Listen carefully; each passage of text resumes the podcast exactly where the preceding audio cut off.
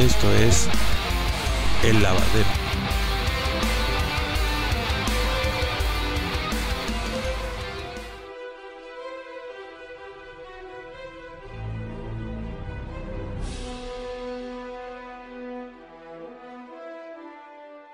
Buena noche, buena tarde, buenos días. Esperado que se encuentren muy bien y bienvenidos a una nueva transmisión de El Lavadero. Este lavadero que ahora, pues, es un, es un honor, es un placer tener un invitado más allá de las galaxias. Estamos más allá de cualquier, de cualquier cosa que nos hayamos imaginado. Es un excelente artista, un excelente amigo, un excelente empresario, vaya, de todo, de todo. Eh, realmente eh, llevo poco tiempo de, seguirlo, nos conocimos por Instagram eh, y bastó con una prueba de su trabajo y con eso fue más que suficiente. amigo Gus, antes de darle la introducción correcta, ¿cómo estás? Muy buena noche. Muy bien, querido auditorio, muy buenas noches, muy buenos días en la Patagonia.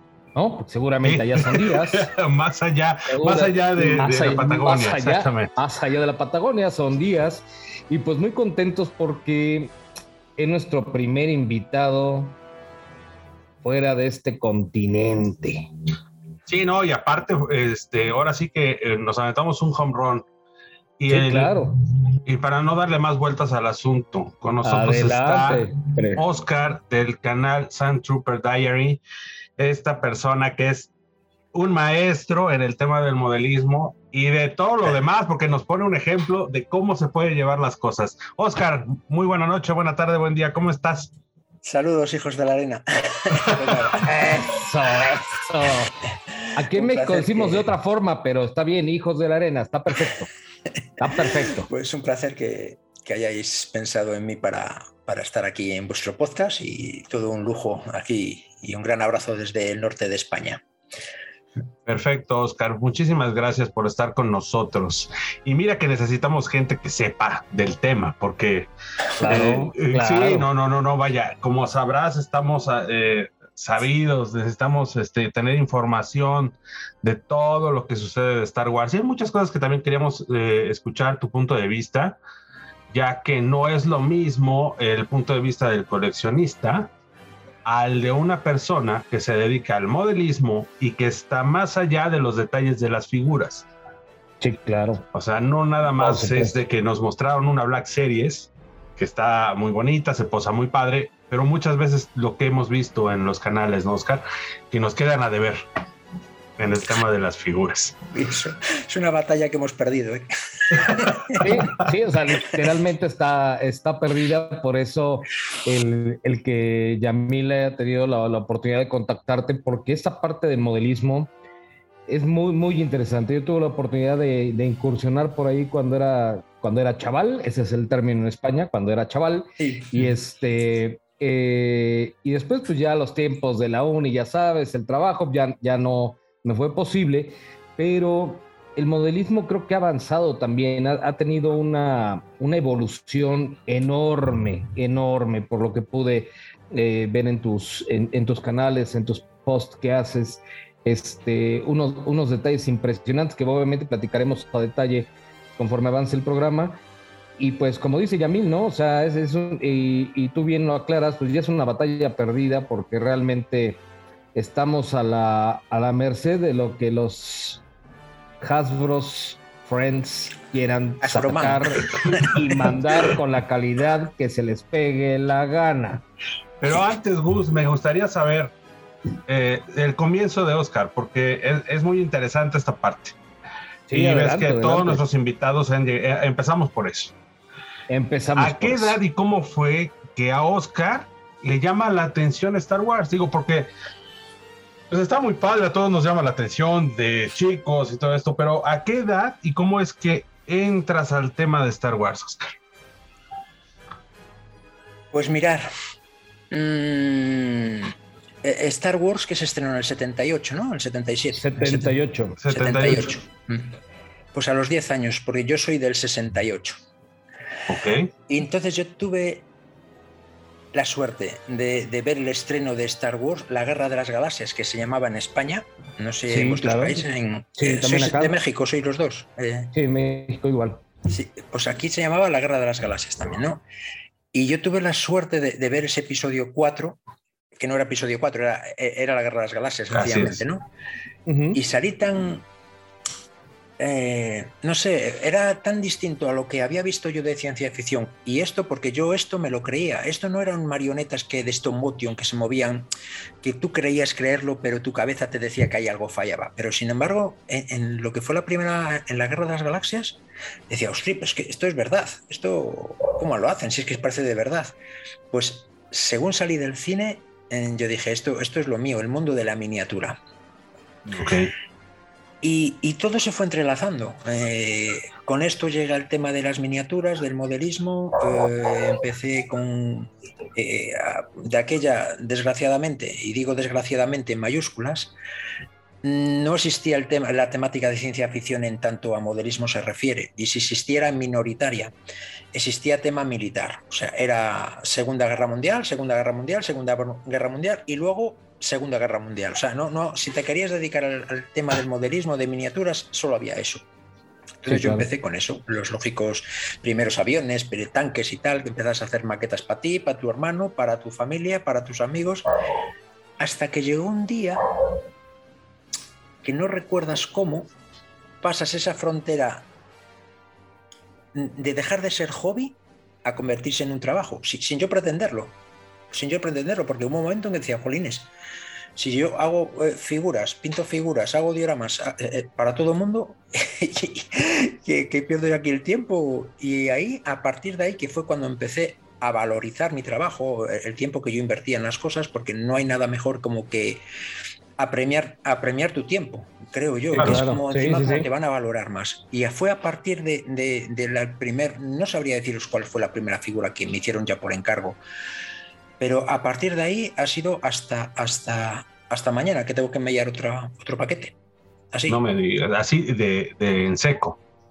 Así. Y, ha ido todo relacionado y con el tema de, ya ves, entra un niño de 10 años a un cine a ver Star Wars y acaba hoy hablando con vosotros de modelismo.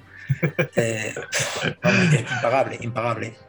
No, y, lo comentabas la otra vez en tu en vivo en el canal. Por cierto, sigan este el canal de nuestro amigo Oscar San Trooper Diary en YouTube.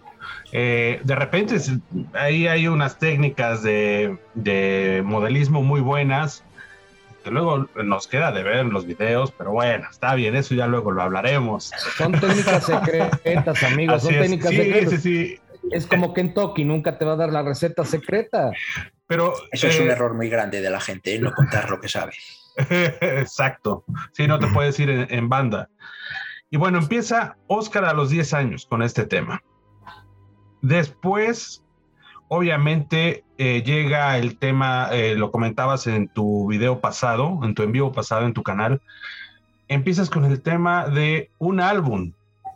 Sí. Un álbum que decía La Guerra de las Galaxias que aquí en México tardó mucho en llegar ese boom. Eh, tuvimos un delay importante, digo también allá en España, supongo que por el tema de los tiempos, que no era el mismo de ahora, que casi casi todo es mundial.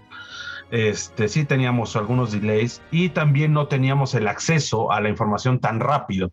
Teníamos seis, ocho meses de diferencia, ¿no? Tú empiezas con álbum. De ahí empiezas con figuras de acción. ¿Tienes contacto con figuras de acción o hasta después? Empecé con, eh, lo, como bien dijiste, empecé, todo empezó con ese álbum, porque yo salí de, ver La Guerra de las Galaxias y dije, Jorín, esto, yo, tengo que tener algo más, ¿cómo, no puedo quedarme así? Salió el álbum, entonces yo conseguí ese álbum, bueno, lo llené y tal, y de ahí pues ya empiezan a salir esas primeras figuras de, las de Kenner Vintage, ¿no? Pero claro, a mí no me, era el mundo de Star Wars, pero yo, eh, de esto que te queda algo como que eh, necesito algo más. Y fue cuando me metí de lleno en el mundo del modelismo, pues con lo que había, con aviones, de aquello empecé a montar. Pero las primeras figuras que, tuve, eh, evidentemente las, que, las de Kenner, las de Kenner Pintas, que tengo, no sé, muchísimas, muchísimas, la verdad. Ok. Entonces, coleccionista de 375 de arranque. De arranque sí, vamos. Sí, sí porque es, lo que había y eran los canones. A, ver, yo, ya coleccionaba una figura que, es esta, que tengo aquí, el Madelman, que salió en México, hubo, su sucursal. Sí, yo soy coleccionista nato de estas figuras de acción, de los Madelman. Y, esta, y esto lo colecciono anterior a, o sea, mucho antes que, ver Star Wars. Pero bueno, era, me gustaba, no era colección, era jugar con ellas y tal, pero el, shock que a mí me dio la, la, la, Guerra de las Galaxias fue lo que lo cambió todo, ¿no? En el mundo del coleccionismo. Entonces, claro, yo decía, sí, tengo las figuras de 335, pero necesito más, más. Y fue cuando, como digo, me metí al tema del, de, ya del modelismo para poder, de en principio, montar las maquetas típicas que se compran y luego ya poco a poco pues ir intentando tú customizar algo, fabricar algo de, tu propia mano, cosas así. Ahora, conforme va creciendo el pequeño Oscar, conforme va creciendo. Oscarín. conforme va creciendo Oscarín, nos llega la segunda entrega, El Imperio contraataca. De ahí, ¿qué es lo que Oscar observa qué es lo que más jala, porque obviamente al presentarnos la primera ya estaba el anzuelo. La segunda fue como que ya jalas el anzuelo. Y ya para el regreso del Jerry, pues ya estábamos, llévense todo, ¿no? Sí, está mi cartera. Exacto. Entonces, ¿cómo fue eso? Este, esa transición, Oscar, del episodio 4, que como bien dices, no se llamaba episodio 4, ya hasta después nos forzan a, a, tomar este, este rol de episodio 4, a eh, lo que era el Imperio contraataca. Mucho cambio, porque incluso las técnicas cambiaron. Eh, mm, sí, evidentemente, pero mira, yo esto de las técnicas lo descubrí más tiempo cuando realmente tomas conciencia de porque yo de aquella, sí es verdad que cada vez se veían más naves en pantalla, pero bueno, yo estaba flipado, igual que flipé en la, primera. Pero sí he de decir que, que yo esta segunda película lo que me sorprendió y, que no es que se estrenaría dos años después, ¿no? Más o menos. Se debió estrenar o así, tres más años o menos. después. Más, o menos. bueno. Me sorprendió con, pues yo tendría 13 años ya, pero con esa edad, como, como yo me di cuenta que, esta película ya era más oscura. que, la, que, la, que la otra. Sabes que mm, seguía siendo infantil para un público, evidentemente, era una, e, e, eran piratas en el espacio, ¿no? Aventureros. Pero ya le veía unos tintes más oscuros y digo, uy, y y me sorprendió el que yo me diera cuenta de eso a, edad tan joven, como que se iba volviendo ya más seria la cosa. Y es verdad que ahí ya me planteé que evidentemente iba a haber una tercera, una tercera ya tenía conciencia que esto iba a ir mucho más allá de lo que nos pensábamos y que vendría la tercera parte. Lo que nunca llega a pensar es que venían precuelas y secuelas. Y series. Eso ya nunca, ¿no? Pero y series y caricaturas y bueno. Hasta el día de hoy, ¿no? Que no sabemos realmente hasta dónde vamos a llegar. Pero eh, ya tenemos a Oscarín dando ese salto. ¿Y, qué es lo que te lleva a, dedicarte al tema del modelismo, ya como una afición. Digo, a todos nos hacen siempre la clásica prueba de, este, pues, para dónde vas vinculado, ¿no? Para dónde vas, y para las artes, sí, para el rollo técnico, algo así. ¿En qué momento a Oscar ya le empieza a saltar la idea de, oye, esto me late? Pues porque a mí, eh, mira, ayer precisamente estuve dando una, una, charla en un instituto mm, sobre mm, eh, lo que fue mi vida eh, en, como modelista y con las experiencias ahora de Instagram y youtuber, ¿no? Y, hablaba, prácticamente hablaba de, esto que, os estoy contando ahora. Y acababa diciendo, y me decían de pequeño que jugando con figuritas dónde iba a llegar. Y mira, ¿sabes? Entonces, eh, eh, eh, con el tema del modelismo empecé, ya contestando a tu pregunta, mm, pues eso, empecé, me acuerdo perfectamente que monté un avión de la Segunda Guerra Mundial a mi hermano, un, un Messerschmitt 109 alemán. Y, el mundo, evidentemente, el mundo de la miniatura ya me gustaba, ¿no? Y yo monté eso y veía la cabina, la cabina tan pequeñita y todo, y me gustaba. Y decís, y, era simplemente montar, ¿no? Y yo decía, jolín, pero claro, esto ahora, ¿cómo hago yo para que esto sea realista? O sea, el, siguiente paso es pintar ya. pintar. Bueno, claro, pintas la siguiente maqueta que haces, ya la pinté. Y claro, yo la pinté y digo, uff, yo soy aquí, aquí no me pisa nadie, y vaya churro, ¿no? Pero bueno, eh, la ilusión con la que tienes tu ostris, que... Y claro, pasa el tiempo, montas la, la, segunda, ya la, ya la montas, la pintas y encima dices, ¿qué, qué, qué hay más ahora? Pues una pequeña escena, una pequeña base. Y ahí, ahí ya explotó todo en el mundo del diorama, el mundo de, de, la ambientación, ¿no? de, de resaltar una figura o un carro de combate en este caso, con la escena. Y ahí ya, ahí ya dije, moriré haciendo esto. Ya sea, y digo por desgracia, dioramas de, de las de, eh, bélicos porque realmente es lo que más me suelen encargar. Pero ya sea de dioramas bélicos, de Star Wars, de, ciencia ficción, que es donde yo realmente me muevo y me siento a gusto ¿no? con la ciencia ficción. Ahora, así, así empezó todo todo. Una cosa llevó a la otra, llevó a la otra, llevó a la otra y aquí estamos hoy los tres hablando. Fíjate, fíjate qué, curioso, porque estoy, ahorita que estás relatando cómo empezaste de niño, por dónde y los caminos que seguiste, fíjate que a mí me, sucedió lo mismo. Cuando yo entré al modelismo, entré también a la parte militar. A mí, yo soy extremadamente fan de toda la parte militar, ¿no? Este eh, en cuanto a modelismo, eh, fue lo que hice. Yo escogí escala miniatura, 1 sobre 72. La escala, la escala miniatura, pero. Entonces, viendo, viendo Star Wars, cómo me lleva a lo mismo, a la parte, a la parte militar, porque tienes toda la razón. Todo lo que había era Segunda Guerra Mundial, las películas que había eran de Segunda Guerra Mundial, las series, todo. Entonces, este, cómo, cómo va llevando el camino muy similar a, muchos. Y pues ahorita lo que haces obviamente este, es, es, espléndido, ¿no? Es maravilloso ya cómo ha evolucionado tu trabajo. No, pues y aparte estamos hablando con, con gente grande, no, no es aficionado. Sí. no estás hablando con, cualquier Stormtrooper, compadre. no, no, no, no. no, no, no, no, un Sargent para arriba. Sí, para los que nos están escuchando, eh, nuestro amigo Oscar está considerado dentro de los 10 modelistas mejores en España. Bueno, y no es por nada, amigo. eso es porque me, queréis, me, queréis, muy bien y, no exageras. No, amigo, no, amigo. he, leído, he leído. Eh, nos hemos preparado muy bien para esta, para esta entrevista. Y sí, eh, eh, tienes muchísimas menciones por ahí. Por Dios, hombre, no, hombre. Tienes muchísimas pues menciones ahí, Oscar, y no es para menos, digo, porque estamos hablando de que vienes de formación de los 60 estamos hablando de 68, justo cuando hay un chorro de cambios, bla, bla, bla, bla, bla, bla. y es justo cuando te toca la parte más eh, fuerte a nivel cultural, al nivel de arte, todos los cambios.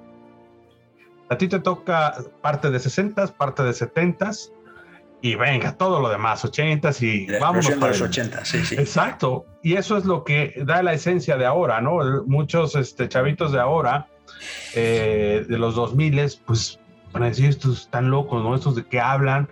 Yo ya puedo buscarlo por internet, puedo mandarlo a imprimir.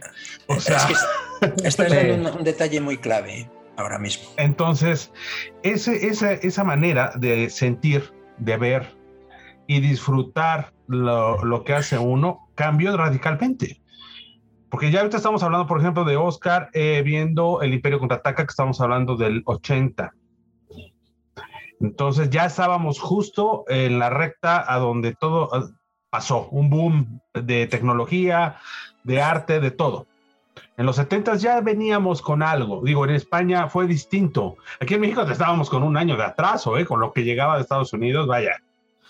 Uno, uno, uno. Bueno, un abismo. Aquí, aquí creo que seguimos atrasados, amigo. Yo pensaba que al estar siendo frontera con Estados Unidos, yo pensaba que ibais a la par. Si estrenaban allí, al día siguiente estaba estrenado en México o a la vez. Yo no, pensaba pues, simplemente. nosotros suponíamos lo mismo, que igual en dos días hablábamos inglés, pero no. no. Son cosas que no suceden. Son cosas que no suceden. Y por eso es que tenemos, como dice Yamil, esos delays en muchas cosas, ¿no? Incluso seguimos teniéndolos a la fecha. Sí, no, y vaya, eh, simplemente con la música, ¿no? Nosotros seguíamos oyendo aquí en México, este, Polanca y todo este rollo, y no manches, o sea, en Estados Unidos ya estaba eh, Credence y estábamos con otro rollo. entonces, sí, no nos metamos con la música que entonces no acabamos. no, no, no acabamos. No es otro tema. Entonces ya salta Oscar a los ochentas. ¿Qué es lo que el siguiente paso que toma Oscar en los ochentas? ¿Ya se prepara para el regreso del Jedi? A ver, evidentemente yo y todo el mundo eh, que, nos gustaba eh, la saga de, Star Wars, ya sabíamos que iba a haber una tercera parte. Mm, lo que digo, no sabíamos para nada que iba a haber precuelas ni secuelas, pero sí sabíamos que iba a haber una tercera parte. Y llegó la tercera parte y sí que es verdad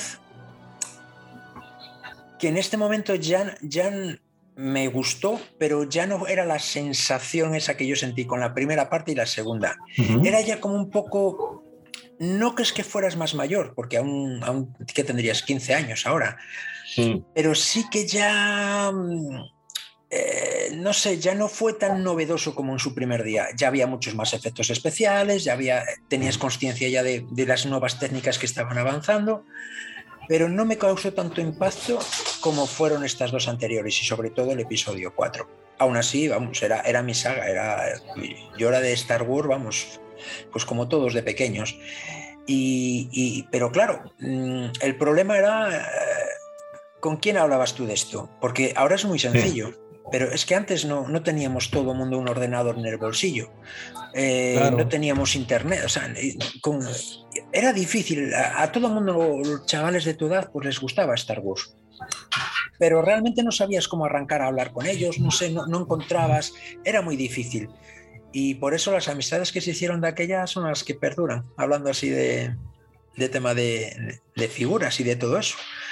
Y mi camino pues, siguió transcurriendo, en, cabalgando entre perfeccionándome, creo que esa es la palabra, en el mundo, en el mundo del modelismo, eh, en el tema ya de pintura y todo esto, que realmente descubrí que a mí realmente lo que más me gusta en el modelismo es pintar. O sea, más que hacer eh, o modelar, e, es pintar, es lo que más me, me, llama.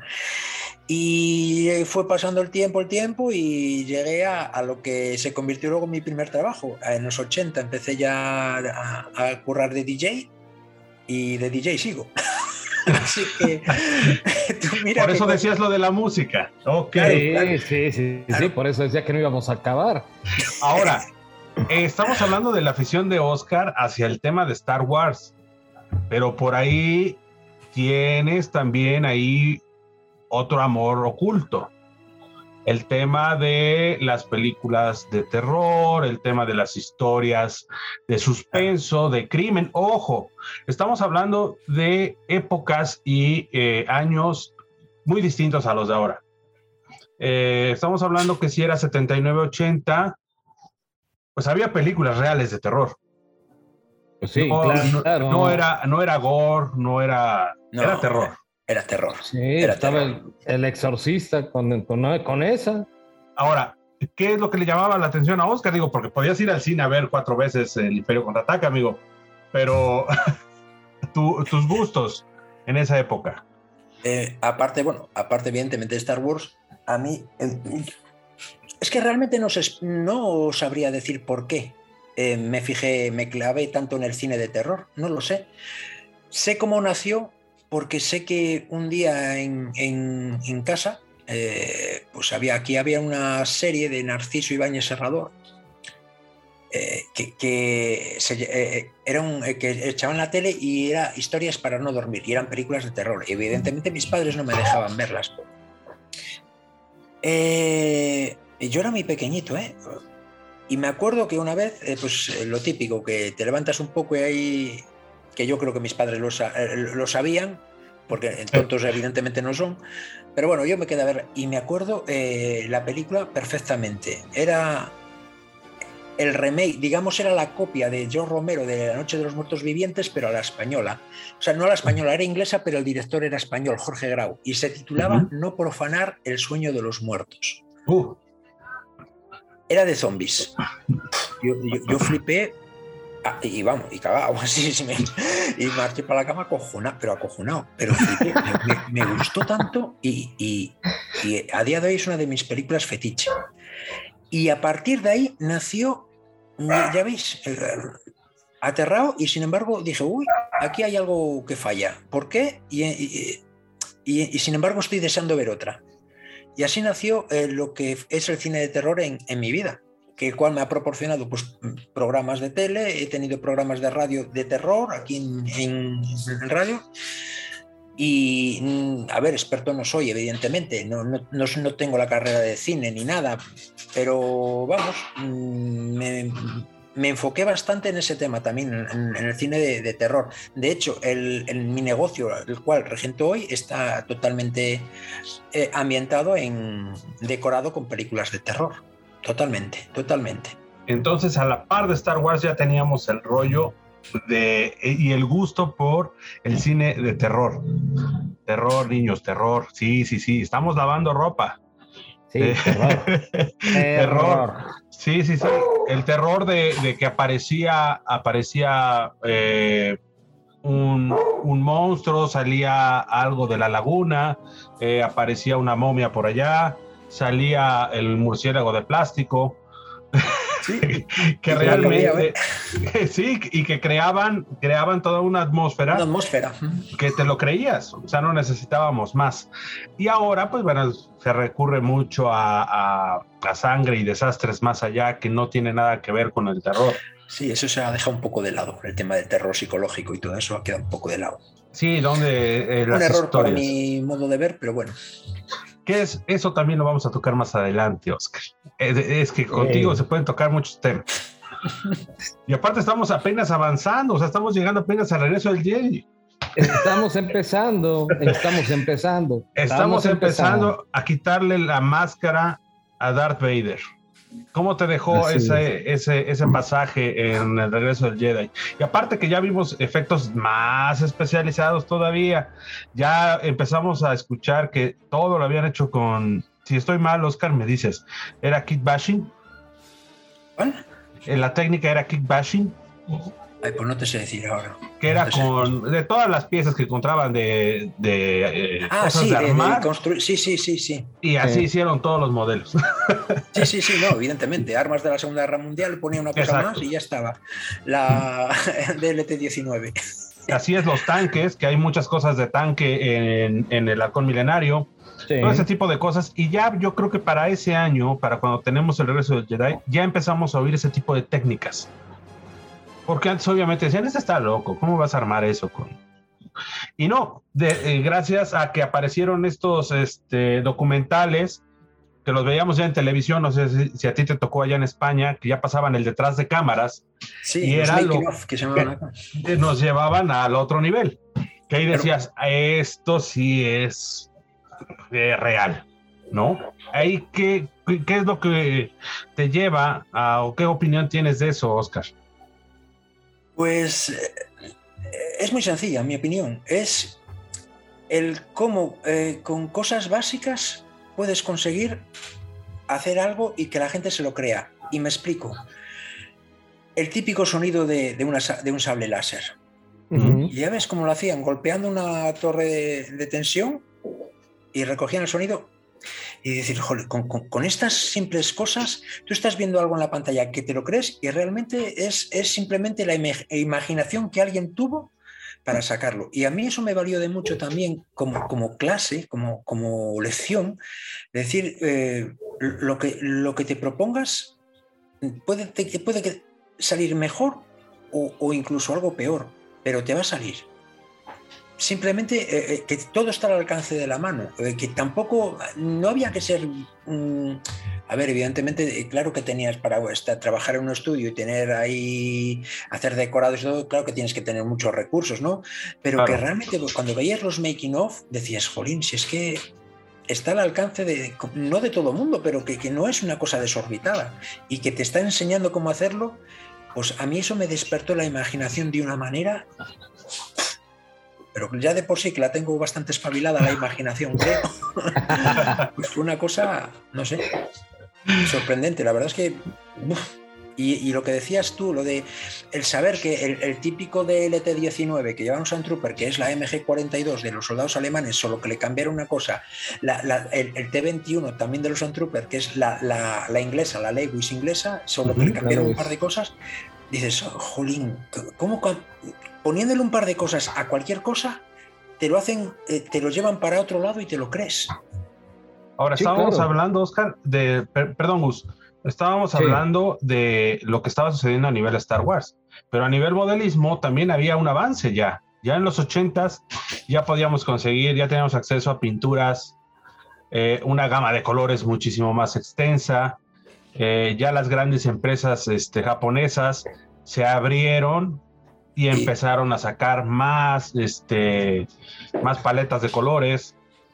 Y, empezando desde los, oye, este, Oscar, desde los pegamentos el mundo de los pegamentos, madre mía. Porque eh, ustedes recordarán que había algunos que pues, lo que hacían, lo menos que hacían era fundir el plástico. Literalmente. Y, no servía de nada.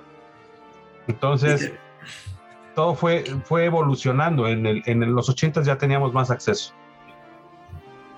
Claro, pero es, el paso lógico del tiempo y de las cosas y de, la evolución de las técnicas. Sí que es verdad que en, a los 80 fue todo más paulatinamente, iba poco a poco, pero claro, llegan los finales de los 90 y el 2000 y, en tema de modelismo, o sea, cada, cada año eh, cambian las técnicas, o sea, salen muchas técnicas distintas que, que vamos, es increíble. Y antes era todo mucho más lento, pero bueno, también todo esto es propiciado a, partir de que empiezan eh, el mundo de Internet empieza a florecer, ¿no? Entonces todo es mucho más sencillo y, bueno, la explosión ya del modelismo es total. Hablabas tú de, de, los primeros colores, me acuerdo de las pinturas que usábamos aquí, por lo menos en España, unos botecitos pequeños que se llamaban de la casa Umbrol, y eran, no eran acrílicos, eran pintura de esmalte. O sea, que disolver con aguarras o, o, con disolvente. Y claro, eh, eh, al final te acabas con la cabeza que.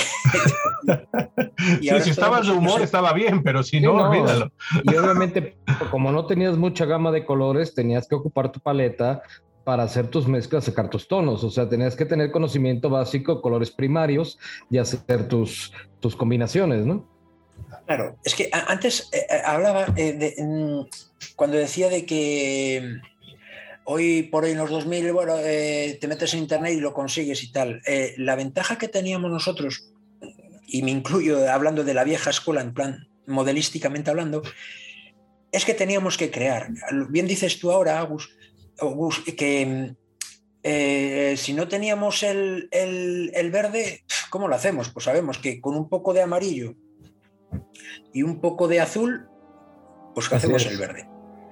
Entonces, ahora es mucho más sencilla. Mm, ¿Cómo hago el verde? Pues lo compro y ya está. Eh, antes eran las gamas muy limitadas. ¿no? y entonces, pero eh, eso ha, sido ha, jugado muy a favor nuestro porque yo ahora tengo que hacer, no sé, por poner un ejemplo, eh, en un diorama tengo que poner una ventanita con de las típicas rejitas del aire acondicionado y sé cómo hacerlo. O sea, sé, cómo hacerlo.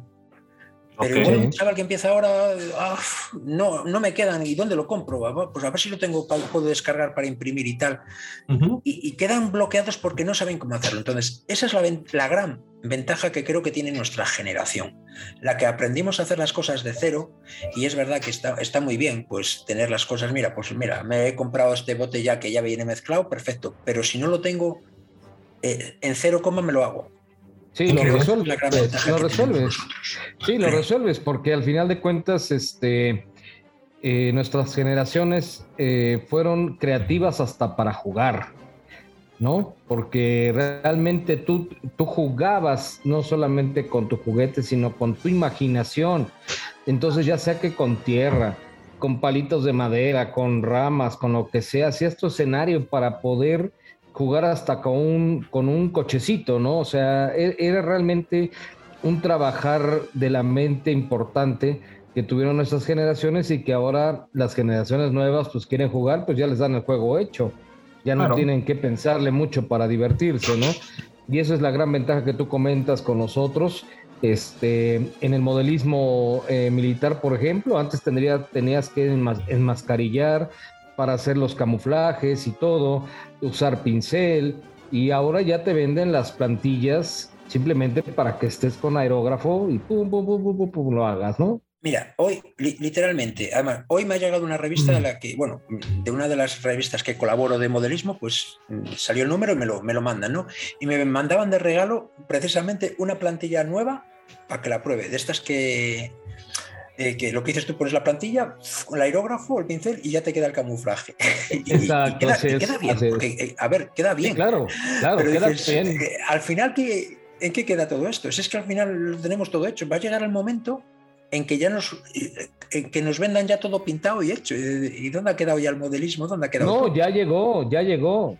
Yo terminé apenas una colección después de hace tres años de, de estarla juntando de editorial de Agostini de tanques de la Segunda Guerra Mundial, escala 1.72, que son pintados según la editorial a mano, pero ya vienen prácticamente terminados en cajas de acrílico con su base y tantar, ¿no? Y vienen pintados de manera estupenda, ¿no? No me imagino, como dice, pintados a mano, a cuántos tengan pintando el mismo tanque en serie para que salgan con esa calidad. Ahora, sabes que hay también ya pintura vía computadora, entonces realmente no lo sabes si es a mano o no, pero realmente vienen estupendos en cuanto a pintura y acabados y detalle.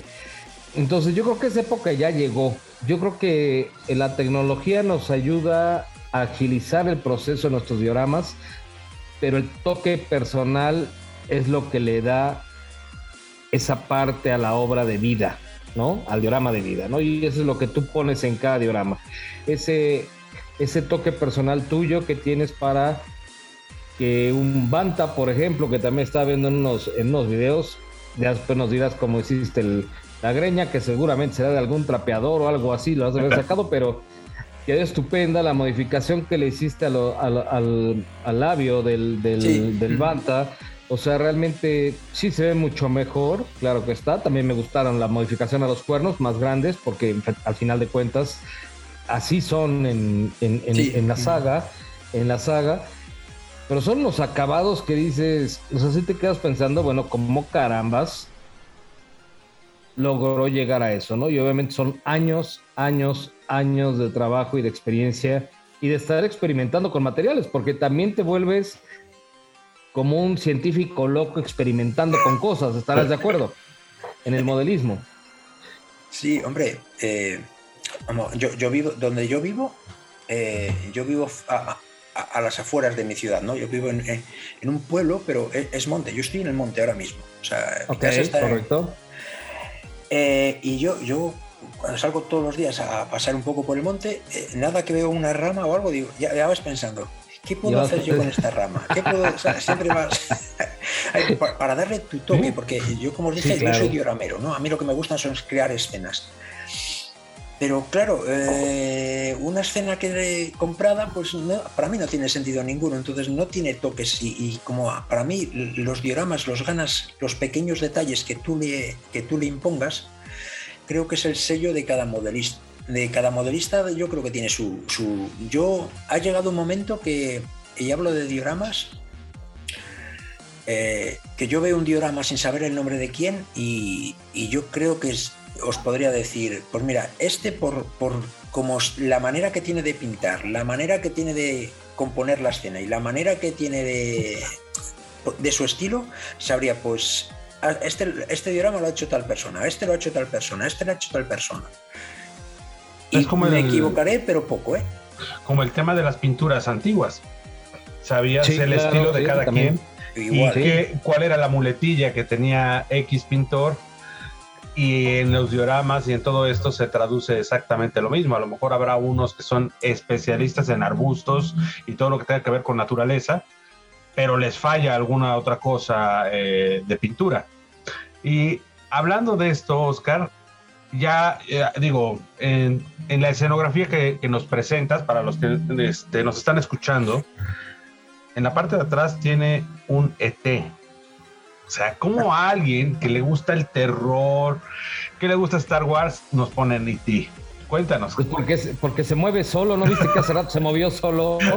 Ya casi me da un infarto, por eso me quedé, se estaba moviendo solo. Hablaremos, pero ya vi, ya vi que era el gato, ya vi que era el gato, ya vi que era el gato, ya por eso estoy tranquilo. ¿Cómo es que llegas a eso, este Oscar, con el tema de Haití? Mira, eh, eh, siempre, ese personaje siempre, siempre, siempre, siempre me encantó. Y cuando yo fui un poco más eh, mañoso ¿no? a la hora de, modelar, yo dije, tengo que hacerme uno, pero quiero hacerme uno a escala, a escala real, como así. Pero yo eh, ya estaba metido de lleno en tema de encargos, eh, con ya, ya, ya, trabajaba de DJ y nunca sacaba tiempo. Entonces, bueno, pasa el tiempo, pasa el tiempo, pasa el tiempo, ya no trabajas de DJ, o sea, aparte de trabajar de DJ, ya coges tú el propio negocio, ya lo llevas y es mucho más tiempo y tal, y nunca saqué tiempo. Y al final, pues llegó mi mujer y me regaló uno a escala, real. que realmente esa, figura, si la veis, no es fácil de modelar, es porque te asusta a lo mejor un poco el tamaño, pero es que no tiene nada, absolutamente nada, es muy sencilla, es una figura muy básica para modelar.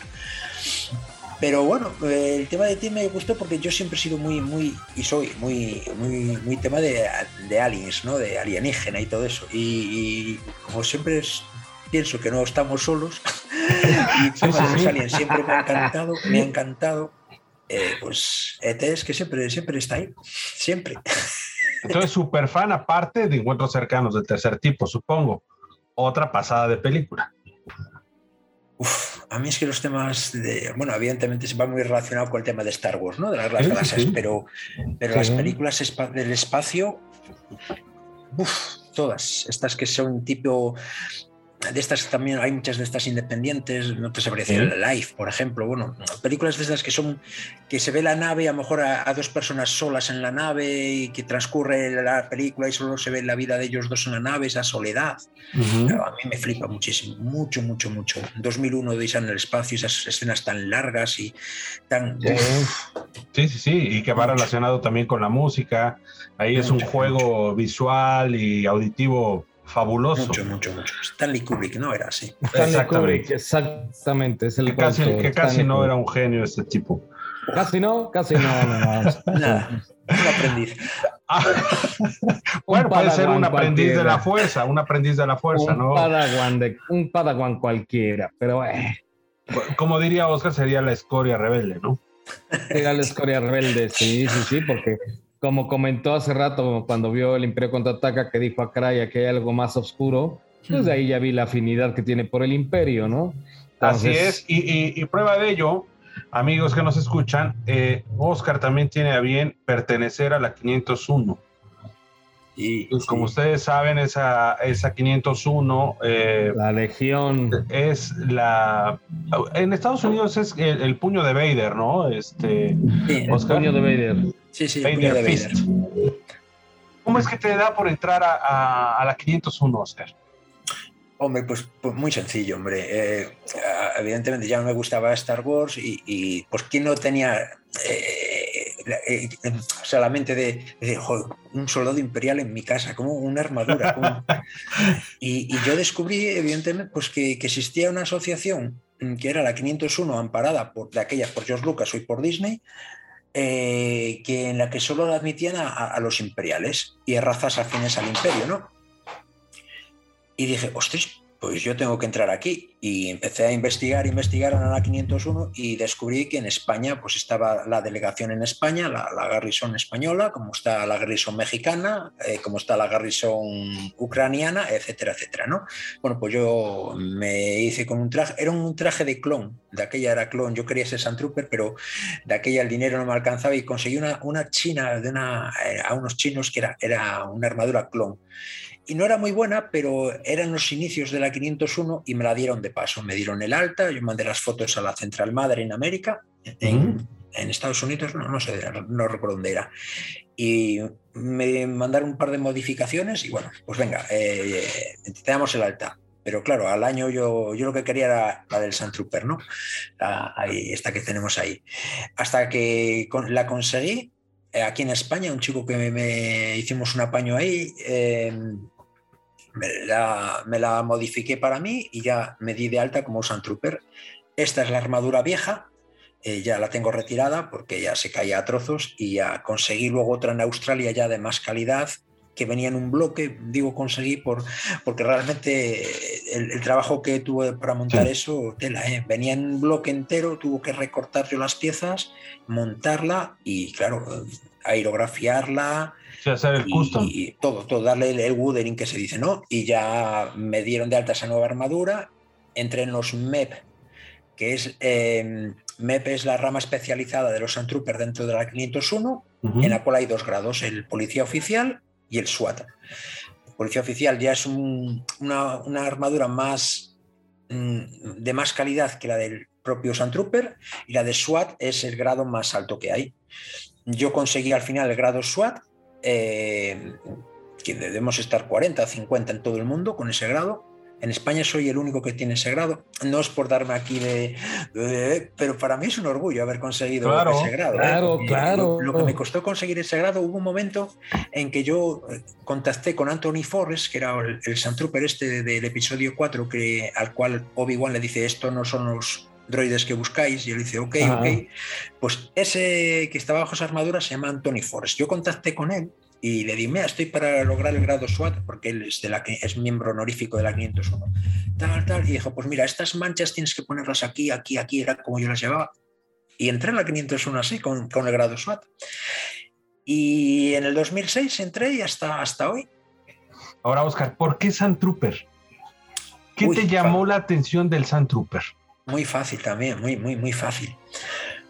Porque yo cuando aquel chico, aquel niño, que chaval que entró en el cine a ver la guerra de las galaxias, Oscarín. Oscarín, que, entró a, ver la guerra de las galaxias, pues eh, lo primero que vio son eh, esos Sandtrooper en el desierto, llenos de roña, sucios, y yo con los, con los Stormtrooper me gustaba, ¿no? Pero les veía demasiado que les faltaba algo y cuando vi a estos, todos ahí llenos de mierda, con, la hombrera, con la mochila y todos, estos, estos han estado en una batalla. Y por eso, y por eso yo todo lo que pinto tengo que darle mucho weathering para darle esa sensación de credibilidad, de, realismo. Y por eso los Sandtrooper. Y, y a día de hoy sigo pensando lo mismo. Y por eso el canal. Igual es. Ya ves todo muy, muy encasillado, pero es que realmente es lo que me llama, ¿no? Y tú que no quieres aceptar las flores que se te dicen, Oscar. Todos esos detalles es lo que llevó a que Star Wars fuera creíble por el weathering de sus naves, que no eran naves limpias, que no eran naves pulcras. Digo, el halcón milenario estaba como para tirarlo a la basura, estaba muy dañado. Entonces, eso fue lo que llevó al, siguiente paso. Y ahora que te mencionas esto, eh, Oscar, ese, eso es lo que le da la credibilidad a tu trabajo en el tema del modelismo. Eh, muchos de los detalles, incluso eh, contacté contigo en uno de, los envíos que tuviste con el tema este de dar weathering a la, que era una speeder bike. ¿Te acuerdas? Sí, estaba sacando explicando la técnica de un filtro y un lavado, sí. Exactamente. E, eso te lleva al siguiente nivel y te da una credibilidad enorme en, la realización del diorama, del modelo mismo como tal. Digo, ya ves, no es modestia, es, que realmente le sabes ese tema, Oscar. Jolín, pero le sé, igual que un zapatero, pues entiende, entiende de sus zapatos y cómo pegar la suela de una manera. No, porque yo te puedo decir que también le hago ahí, pero pues yo estoy empezando, yo todavía estoy en calzoncillos. Estoy sí, sabes, y aparte, ¿sabes lo que es estar en un programa, en un podcast con un miembro de la 501 grado SWAT? Sí, no, no, no. y, el único con ese grado en toda España. Amigo, yo llevo tres años y no he podido terminar mi bike de scout. Sigue, sigue en el molde. amigo, yo nomás tengo... muy sencillos, hombre, si a todos los dan alta con el scout. Yo nada más tengo mis sábanas de niño de Star Wars, que esa es otra historia. No hables de esas sábanas. No, amigo, pues que esas sábanas traen historia. Pero bueno, pero este, bueno, en otro programa tocaremos. ¿Qué necesidad tiene Oscarín de escuchar este, que eh, eh, en programas anteriores eh, nos trajo sus sábanas a lavar, Oscar, este Gus, de cuando era niño. Imagínate que cuando vio a la, a la princesa Lea esclava y que dijimos, no, no, no. Entonces ya se, las, que, se amigo- las dimos a los del Guampa, a, a los de la cueva del Guampa, se las dimos a lavar. Pero bueno, nos las mandaron igual. Pero sí, ese tema, ese tema nos lleva a, a, a lo que tenemos ahora, ¿no? Y la siguiente, el siguiente paso en la evolución de, de Oscar fue el de empresario. Lo que me estás diciendo que era DJ. Oscarín se transforma en Oscar. Oscar el DJ. ¿Cuál era, cuál era tu nombre artístico, amigo? Eh, a ver, yo, eh, mi nombre, no, no sé si artístico o no, pero yo siempre cuando explotó esto de Internet, que había que registrarse y poner un nick, pues yo, yo, mi nick de aquella era, y es Lord Triste, Lord Triste, Entonces eras el DJ Lord Triste. Lord Triste. Y ya eras Lord. Y ya eras Lord. Y, y- y os digo por qué, lo de Lord. Eh, porque yo cuando me registré, pues eh, yo, es que yo siempre he dicho que es triste, ¿no? Porque ya de pequeñito siempre decía es triste, es triste. Y yo decía, ¿qué es triste? Yo, es triste, es triste, es triste. Todo es triste, ¿no? Y, y- y mucha gente, mucha gente me, me conoce por eh, triste, triste. Y cuando me fui a registrar, pues lo, lo lógico puse triste. Y de, triste ya está cogido, coge otro nombre. Pues triste, eh, tal, tal, tal, una edad, tal. Triste marzo, está cogido. Y ya dijo, y di- di- dio un puñetazo en la mesa. Y, y en lo que es el monitor tenía una figura de Darth Vader, ¿no? De Lord Vader. Y cayó y dije, anda, Lord Vader. Pues dije, Lord Triste. Y me registré, está usted registrado. Y desde esa ha sido mi nick siempre, Lord Triste. Ahora, de ahí damos el salto empresario. ¿A qué edad comienzas con este tema? Yo sé de las investigaciones que hicimos porque el equipo de lavadero consiguió muy buenos detergentes y eh, sí, sí, encontramos claro. que en 1994 abres el Morticia Ponferrada. ¿Es correcto? Es correcto. Cuéntanos. El ¿qué- 6 de febrero. ¿Qué Eh, pasa con, e- con ese, esa inquietud, Oscar? Pues a ver, eh, yo me encantaba la música, me encanta la música. Yo empecé a trabajar en un, en un pub eh, de DJ y pasaron los años, los años, los años. Eh, yo empecé en la Nochevieja del 85 al 86. O sea, yo entré a pinchar en el- en el 85 y a las, a las 7 horas que salí ya era el 86. Ok. Correcto. Muy bien, muy bien. Entonces, bueno, eh, yo empecé ya en el 86, como digamos, y a pinchar, a pinchar, a pinchar. Y llegó un momento en que el jefe de, ese local, pues él ya, él ya solo aparecía a veces hasta, hasta a, la semana siguiente. Iba por la caja, yo, yo me encargaba de hacer los, los pedidos, me encargaba de, de todo, de todo. Era DJ y me encargaba de decir, oye, pues venga, tú barra aquí, tú trabaja allí y. Era el encargado. Y llegó un momento que, que yo decía, "Pues si es que este negocio ya lo sé llevar yo solo. Eh, entonces, y, y hablé con el dueño, le dije, mira, eh, yo lo dejo, acabo este mes, porque vamos a montar, ya, ya me había casado, voy a montar con mi mujer un, un local. Entonces él me dio la oportunidad de decir, eh, yo dejo, yo te, te traspaso mi negocio para ti. Y así nació un 6 de febrero del 94 el Morticia, un domingo que hicimos 4.000 pesetas de caja, que en euros son 4.006, unos, no sé, ¿cuántos eran? Eh, 30, tre- 30 euros puede ser por ahí.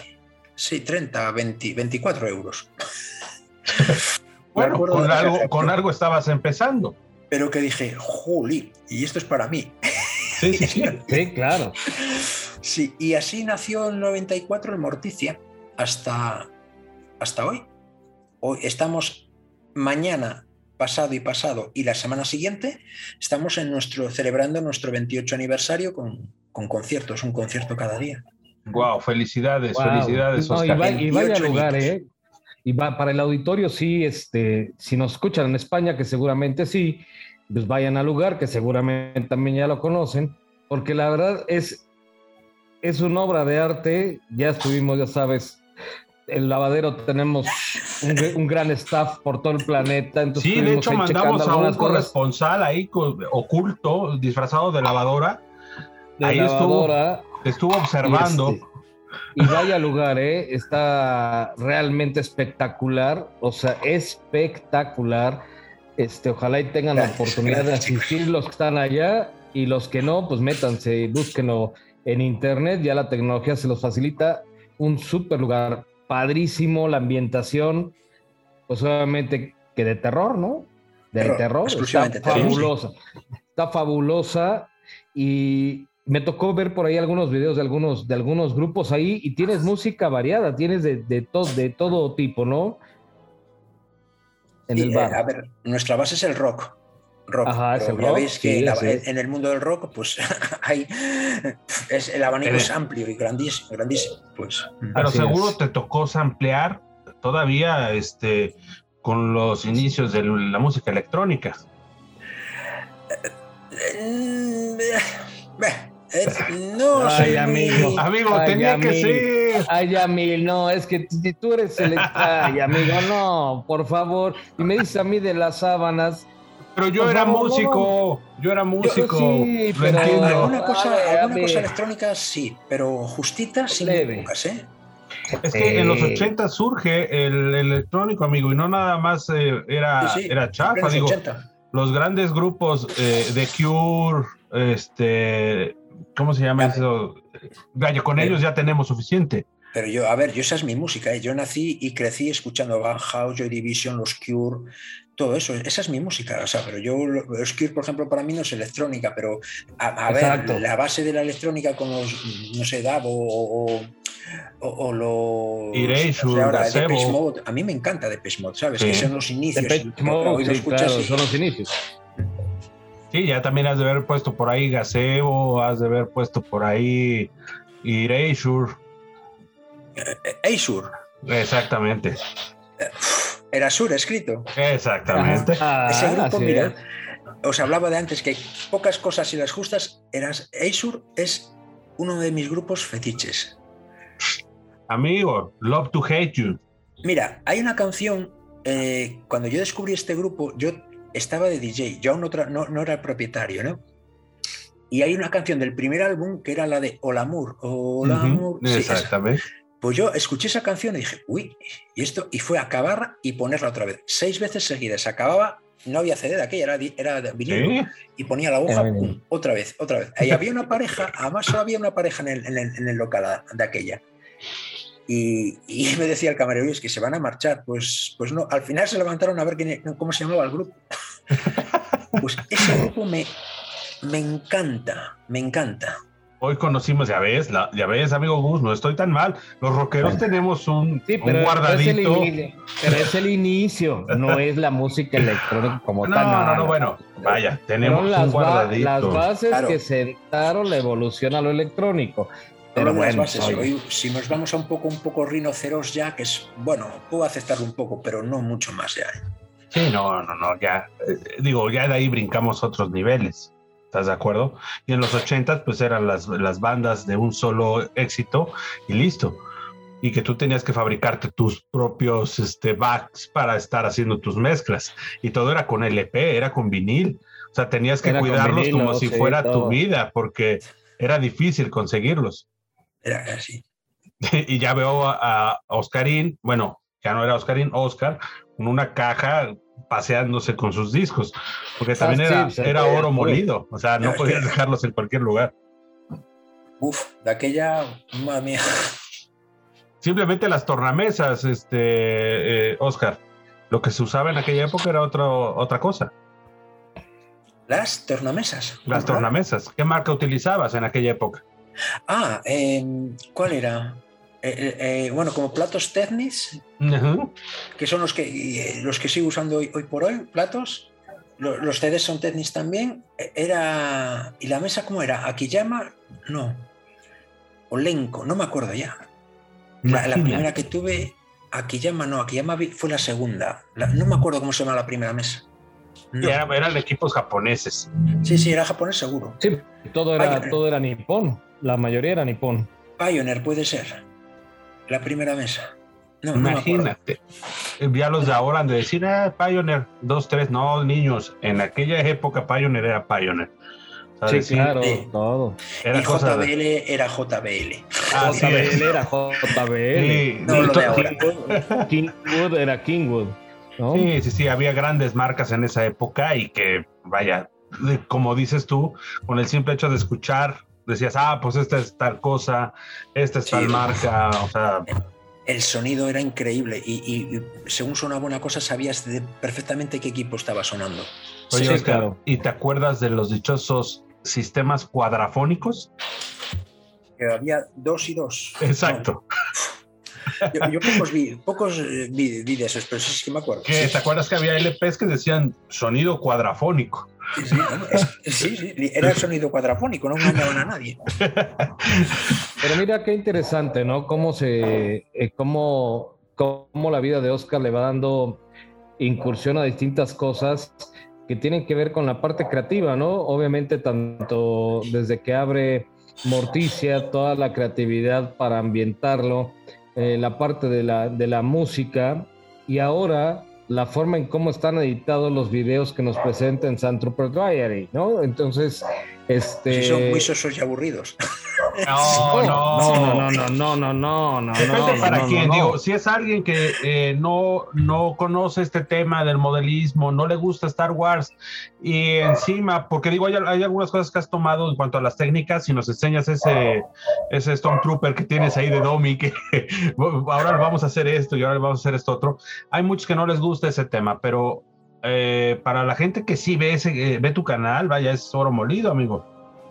Sí, claro, porque mira, ya dentro también del, coleccionismo está obviamente la parte de modelismo, que es lo que permite desarrollar los dioramas y todo, y que mucha gente se está volcando hacia ese lado porque pues si esperamos a que la, marca saque los escenarios, pues obviamente vamos a pasar siete vidas y no van a salir.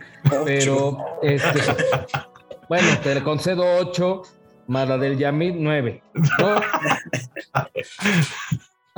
Entonces se están volcando esa parte porque ya hay técnicas muy, eh, muy evolucionadas o más fáciles o empiezan eh, eh, muchos con la tecnología, con 3D, la impresión 3D, por ejemplo, y a dar nada más los acabados. O sea, vienen, vienen, viene una evolución, creo que yo, creo yo, muy importante en tu área en tu área en particular de modelismo porque el coleccionismo cada vez se vuelve más profundo. Los que llevamos ya años coleccionando buscamos darle otro sentido a nuestra colección y es un valor agregado el que buscamos. Es decir, tengo la pieza, pero qué caramba hago con la pieza.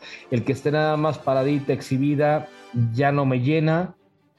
Necesito hacer algo más para que yo vea diferente mi colección, ¿no? Y ese es el caso en particular mío y yo también soy fan de los dioramas, yo soy de formación diseñador gráfico, entonces llevé toda mano aerografía, ilustración, malo para pintar macetas y jarroncitos, yo sí, sí, nunca se me dio, nunca se me dio, cabrón, neta, ¿no? Y las pinturas de esas de pastel y todo ese rollo, no, pero mira, toda la parte detalle, yo aquí, por ejemplo, incluso con coches, autos escala, ocupo hidrografía, ocupo otra, otras técnicas, obviamente no me da el tiempo de hacerlo, pero la evolución que viene ahorita con la, con la tecnología para el modelismo es importantísima y sobre todo la calidad de las pinturas que están sacando ahora, ¿no? Porque ya tienes pinturas en aerosol con calidad o acabado automotriz, ¿no? que, te da, que te da un, terminado bastante, bastante interesante en, en, las piezas tienes pinturas con acabado de cromo, tienes este N cantidad de cosas que puedes hacer con tus dioramas, con tus, con tus mismas naves, ¿no? Porque tienes la nave y quieres como que darle vida, porque se ve así como muy apagada. Yamil, este, ya te platicará el de su B-Wing, que le hizo ahí una customizada. Y esa parte del custom, de la modificación de las piezas, es otra rama que viene en el, en el coleccionismo, ¿no? De, hecho, ah, yo tengo, tengo esta figura, que llegó así de, fábrica, de la marca, ¿qué le hago para hacerla más mía? ¿No? Para que tenga mi toque. Sí, y de, ahí empiezan muchos a customizar. De hecho, cuando empezamos a, tener pláticas, que yo eh, contactaba a Oscar, fue por eso, de ahí empecé con el tema este, me dio por comprar mis pinturas. dije, bueno, hace años que no lo hago, vamos a hacerlo. Y empecé con la B-Wing, hacerle la modificación. Claro Y de ahí que te decía yo, oye, ¿cómo le hago y cómo le puedo hacer? Esto último que no he terminado, Oscar, y me vas a dar un golpe, yo lo sé, no he terminado con el tema de la... Dale dos, dale dos, dale Con dos. el tema de la cromada, ves que hemos estado buscando, te pregunté lo de la pintura cromada. Entonces, puta, he estado tratando de, de, darle el toque al cromado y hasta apenas el fin de semana pasado terminé una pieza, ya luego te enseñaré cómo quedó. Fue un, un logotipo de un mitosaurio en, en, 3D. Hice la prueba, dije antes de echar a perder cualquier cosa, a lo mejor lo he hecho a perder aquí. Ya me dirás qué onda. Pero lo que comenta Gus eh, con el tema de, del modelismo es que vamos a ir avanzando a muchísimos más niveles, pero lo que tienes tú que es la formación y el saber cómo se hacen las cosas, eso difícilmente lo pueden adquirir las demás personas. Claro, es que es, que es, eh, es la base, o sea, es lo que decía antes. A ver, eh, de aquí a cinco años, y creo que digo mucho, pero bueno, de aquí a cinco años, las técnicas que como tal conocemos hoy de modelismo, o sea, no se van ni a aparecer. Sí, sí, claro. O sea, así. Pero el, el, el, tener una base bien consolidada de modelismo mmm, no te tiene que amilanar ante nada. O sea, ya puedes claro. despertar, dormirte ahora, despertar dentro de cinco años, que digo, hostia, ¿cómo cambia todo esto? Pero bueno, mi base es esta. Y a partir de aquí voy a tirar para arriba. Claro. Pero tienes una base. Entonces, el problema. Mmm, y, y, y, ojo, que no, que no se me entienda esto como una crítica. El, el, problema que está teniendo mucha gente hoy por hoy que está, noveles que están empezando, tanto chavales que empiezan como alguien de 40 años que en, una, en su vida ha cogido un aerógrafo, un pincel o una maqueta y empieza, empieza ¿no? Pues eh, el problema es que lo lógico, van a tirar de YouTube, van a ir a un tutorial y tal. Y va, y pues mira, va, aquí han dicho esto, bueno, pues voy a la tienda y compro, oye, dame el botecito este de, espuma para hacer aquí, simular un poco el césped en esta esquina, vale, toma, pum. Pero va a llegar un momento y, uy, me, se me ha acabado la espuma, ¿cómo lo hago? Es lo que decía antes. O se me ha acabado, no sé, eh, eh, el agua artificial que he comprado para hacer. ¿Y cómo hago yo un agua artificial si se me ha acabado el producto y cómo lo hago? Pues esa base, es, eso va a estar siempre ahí. Por muchas técnicas que haya, la, la base va a estar, va a ser, tiene que estar muy consolidada. Luego, sí. luego haces el agua y de usar una técnica a otra, pues cambia mucho, ¿no? Para darle más apariencia real o no, pero bueno, el agua ya la tienes. A partir de ahí, dale tú el toque que quieras. Sí, y claro, esa base claro. es la gran ventaja que, como decía antes, que tenemos los modelistas de la old school, que hemos nacido a la par que iban haciendo y el, el modelismo. Porque simplemente. Digo, hay gente, perdona, hay gente, eh, chavales de, de, 15 años, que yo los veo que pintan y de madre mía, cuando es que no les llego yo ni a, la, ni a la altura de sus playeros, de sus zapatos, pintando. Pero es verdad que hay otros tantos o más que están muy, muy.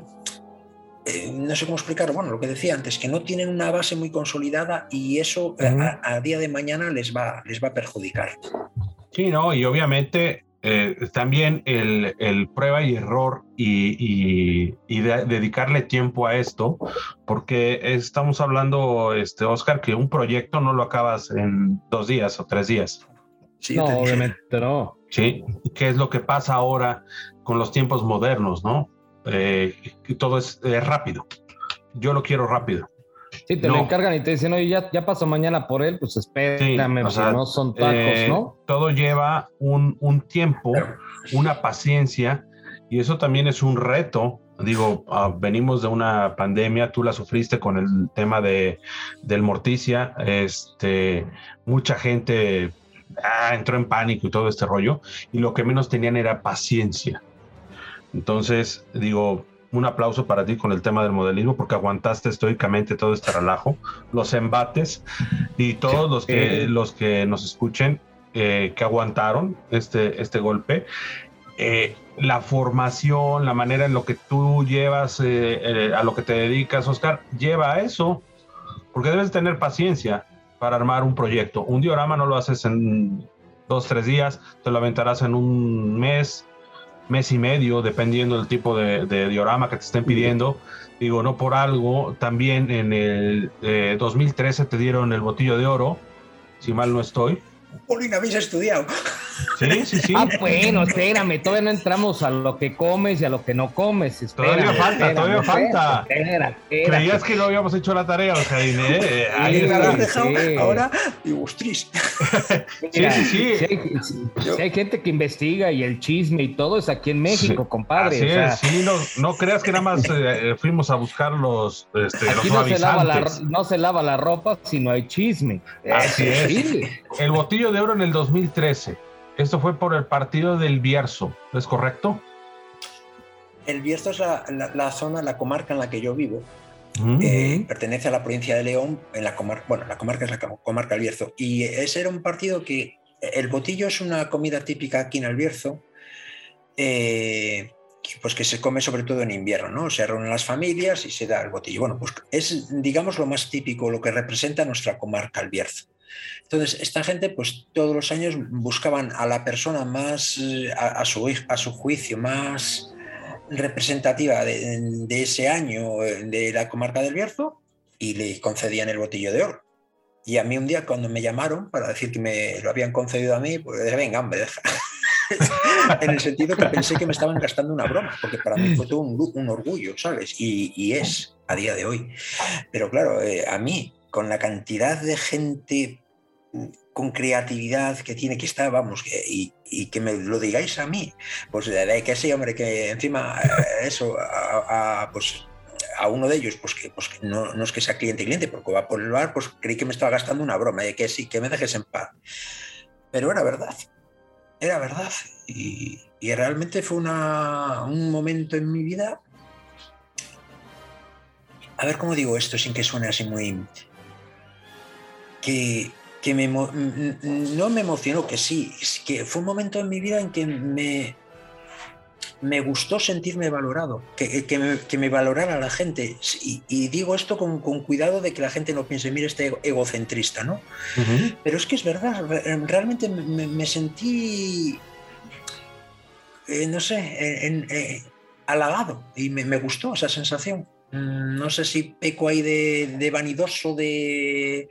no sé, pero... No, no, no, simplemente Me te sentiste apapachado por tu, por tu gente y que eso es lo que, lo que, lo que llena más de orgullo, ¿no? El, eh, y digo, no se trata de ego, Así porque es. simplemente pues, el, el que, el que te lo hayas ganado es porque te lo mereciste y, este, y así lo dictaminó este, la, la comarca en la que estás.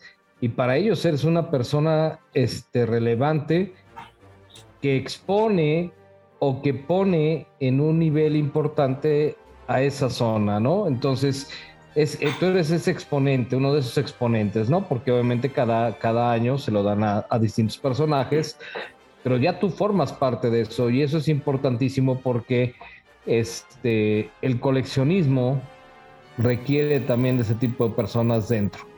Así es, definitivamente, Oscarín. Así- un así- aplauso así por es eso. simple. La verdad, Bravo, sí, sí te, lo, te, te lo, te lo mereces. Pues Y agradecido, chicos. aparte que hiciste, que hiciste una, un- fue como una catapulta de éxitos a partir de ahí, mi querido Oscar. Ahora cuéntanos qué pasó cuando entraste al concurso este astillero en el 2016.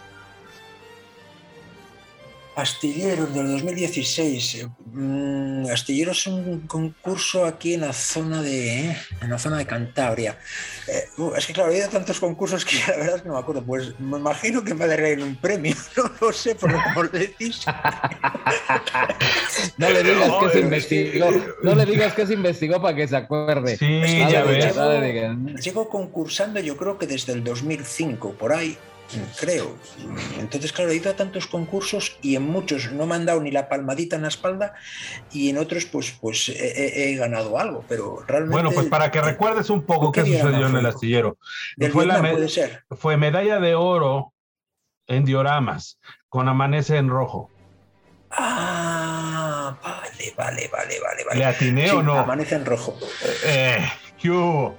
Vale, es que, es que, a ver, sin que suene esto muy, muy pretencioso, es que, claro, soy dioramero, ¿no? Como dije, y he hecho tantos dioramas en mi vida y, otros tantos que son de encargo que aprovecho, ya que no he tenido tiempo para hacerlo para mí, pues aprovecho y les digo, oye, antes de mandártelo, mm, permíteme que me presente a un concurso y con él, el autor he sido yo, y, si gano algo, pues para ti, para ti la medalla, o te, mando una copia o algo, ¿no? Entonces, eh, claro, me dices 2016, ¿qué, qué, diorama llevé yo? Pues mira, ese, ese diorama eh, amanece en rojo lo puse porque representa cuando las tropas rusas empiezan ya a entrar en la Alemania ya vencida, derrotada, y los, los alemanes van en retirada. ¿no? Entonces es un diorama en, dos planos, en dos alturas. Por arriba se ve a los rusos entrando y por debajo a los alemanes retirándose, ¿no? Mm, custodiados por unos rusos que los llevan como prisioneros.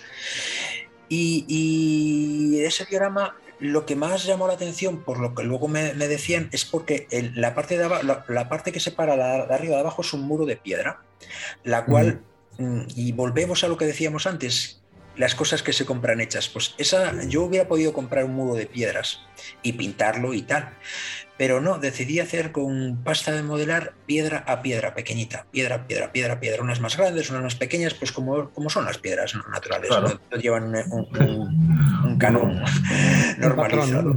Y, eso fue lo que más le gustó. Y luego lo que es el, tablero, pues igual, eh, ir grabando adoquín a adoquín sobre una plancha. Eh, y eso fue lo que más, lo que más gustó, por lo que me decía la gente, ¿no? Y evidentemente se, se nota que es lo que más trabajo llevaba de diorama porque luego lo que es la pintura de figuras, pues bueno, al fin y al cabo he pintado tantas que los, la, la técnica más o menos... Es la misma. Más o menos, sí. Ok, y en ese mismo concurso, Oscarín, Oscarín también ganó la medalla de plata en ciencia ficción. Cuéntame, ahí, ahí se llamó MEPD. MEP. Exacto. MEP. Vale. MEP, con un Dewback puede ser. Con un Dewback, para, no perder el, estilo. Sí, sí, sí, sí, con un Dewback. Yo creo que fue el primer Dewback que, que hice con, con el Sand Trooper, sí. Oye, pero. A escala, bueno, escala Black Series, más o menos, escala 1.12. Para que veas, aquí en el lavadero tenemos suavizante de, marca. todo. de todo. Y bueno, Oscarín, ahora eh, tenemos dos dinámicas. Eh, a Gus le encanta hacer preguntas eh, de, dos segundos. Entonces, esa va a ser una sección. Esa es una, sí, así es. A continuación te voy a hacer otra que necesito que me contestes lo que se te viene a la mente. Vas a completar lo que yo te diga. ¿Estás de acuerdo? ¿Estás listo? Sí, lo que me digáis, claro. Ok. Abusado, ¿eh? ok, vamos a empezar con eso. O sea, tú me dices algo y yo te contesto, ¿no? Y tú la vas a completar. Vale. ¿Vale? Bien. Ok. Anina. Mi dama del amor eterno. Correcto. Star Wars. Un sentido de vida. Modelismo una pasión. Artista. Otra gente que no yo. Gótico. A pie de calle, lo que me dice la gente a pie de calle. Empresario. Me cuesta reconocerlo, pero sí. Floki. Pon un gato en tu vida y te estará riendo todos los días. Ok, 501 una forma de, ayudar. Y para terminar esto, música. Se me ponen los pelos de punta. Pero lo tienes, amigo. ah, bueno, bueno, bueno. sí, amigo. Pues especifica, especifica. Vale. Sí, yo hasta me espanté, o sea, y dije, no, no, no, espérate. Tuve unas buenas crestas ¿eh? en mi día. Ahora tengo cibernética, pero tuve, crestas hasta, no, hasta no hace mucho. Pues vamos con la segunda dinámica. Vamos con la segunda. Solo puedes contestar de lo que yo te diga o una u otra. Vale. ¿Ok? O una u otra. Preparado y listo. Sale. 3.75 o 6 pulgadas. 6 pulgadas. Mm, ya salió otro amigo. Ya salió. Así es. Ya salió. Pero, pero ¿Qué? perdón, perdón que te interrumpa ahí. Dime, Pero dime, sus dime. inicios fueron de 3.75. Sí, Sí, obvio, obvio. Ese es, su, ese es su base, por eso se la perdonamos. Órale. su base, ¿no? Modelismo o Legión 501. modelismo. 4, 5 y 6 o 7, 8 y 9. 7, 8 y 9. Dioramas o Morticia. Ostras, morticia. Eso, es- eso ha sido a traición. Libros o películas. Oh, uf, no se puede contestar 50-50, ¿verdad? No. Pues em, libros. Ok. Blaster o Lightsaber. Blaster, Blaster, Blaster, sin duda. Terror u horror. Terror, terror. Ok. Híjole, esta está muy buena. Boba Fett o Din Djarin. Boba Fett, Ok. Vi- viñetas o maquetas. viñetas. Ok. Y la última, porque ya estamos a pocos días. Obi-Wan o Darth Vader. Darth Vader, por supuesto. Es el lado oscuro que había que explotar. Ya ves, Eso amigo. es. Te lo eso dije. es. Ahí está. Pues ya, ya sabíamos. Yo no sé por qué tenías tus dudas, pero No, no, no, bueno, es que todos tenemos chance de pues, voltear y ver qué más hay en el menú, ¿no? Ah, no, claro, claro. Nadie lo discute, nadie lo discute. Pero fíjate que a lo largo de, de los coleccionistas que por lo menos en mi, en mi punto de vista he ido conociendo, la mayor parte son, son imperiales, ¿eh? Pocos son, son este, del lado de la luz, del- de los Jedi. La mayor parte son imperiales y es que, híjole, ofrece, ofrece una gama inmensa de, de Ofrece cosas, ¿no? poder ilimitado, ¿no? Por la vistosidad de, de los uniformes, hombre. Es igual que en, en el tema Sí, del claro. militar, la Segunda Guerra Mundial, a mí, pff, se me, de, de 15 soldados que me encarguen, o sea, 14 son, son alemanes, pero no porque ellos estén más mm, familiarizados o sean afines al régimen nazi, sino por la vistosidad de los uniformes. O sea, es que, tú Pues, los es que uniformes compadre, alemanes- los, dise- los diseñó Hugo Boss. Hugo Boss. Claro, O es que eh, sea, la tú ves esos uniformes y te llaman, pero ves un, un japonés, un inglés, un americano y bueno, no dejan de ser ¿no? el tono kaki de toda la vida, pero es que los Sí. alemanes, los uniformes iban más allá. Pues en el imperio pasa lo mismo, la vistosidad de una armadura al lado de un fraile ahí con una túnica, pues no. Pues, bueno. Bueno, pero por eso inventaron, por eso inventaron las guerras clónicas, ¿no? Para que se les pusieran sus armaduras. Sí, pues es, es que era ahí, híjole, es que, híjole, a ver si no me, me regañan del Vaticano, pero este, sí, los ves a los Jedi y parecen ahí franciscanos, ¿no? Entonces, eh, digo, siento, siento ahí, bueno, hay que tomar en cuenta, ¿no? Que los del Varo, los de la lana eran los del Imperio, ¿no?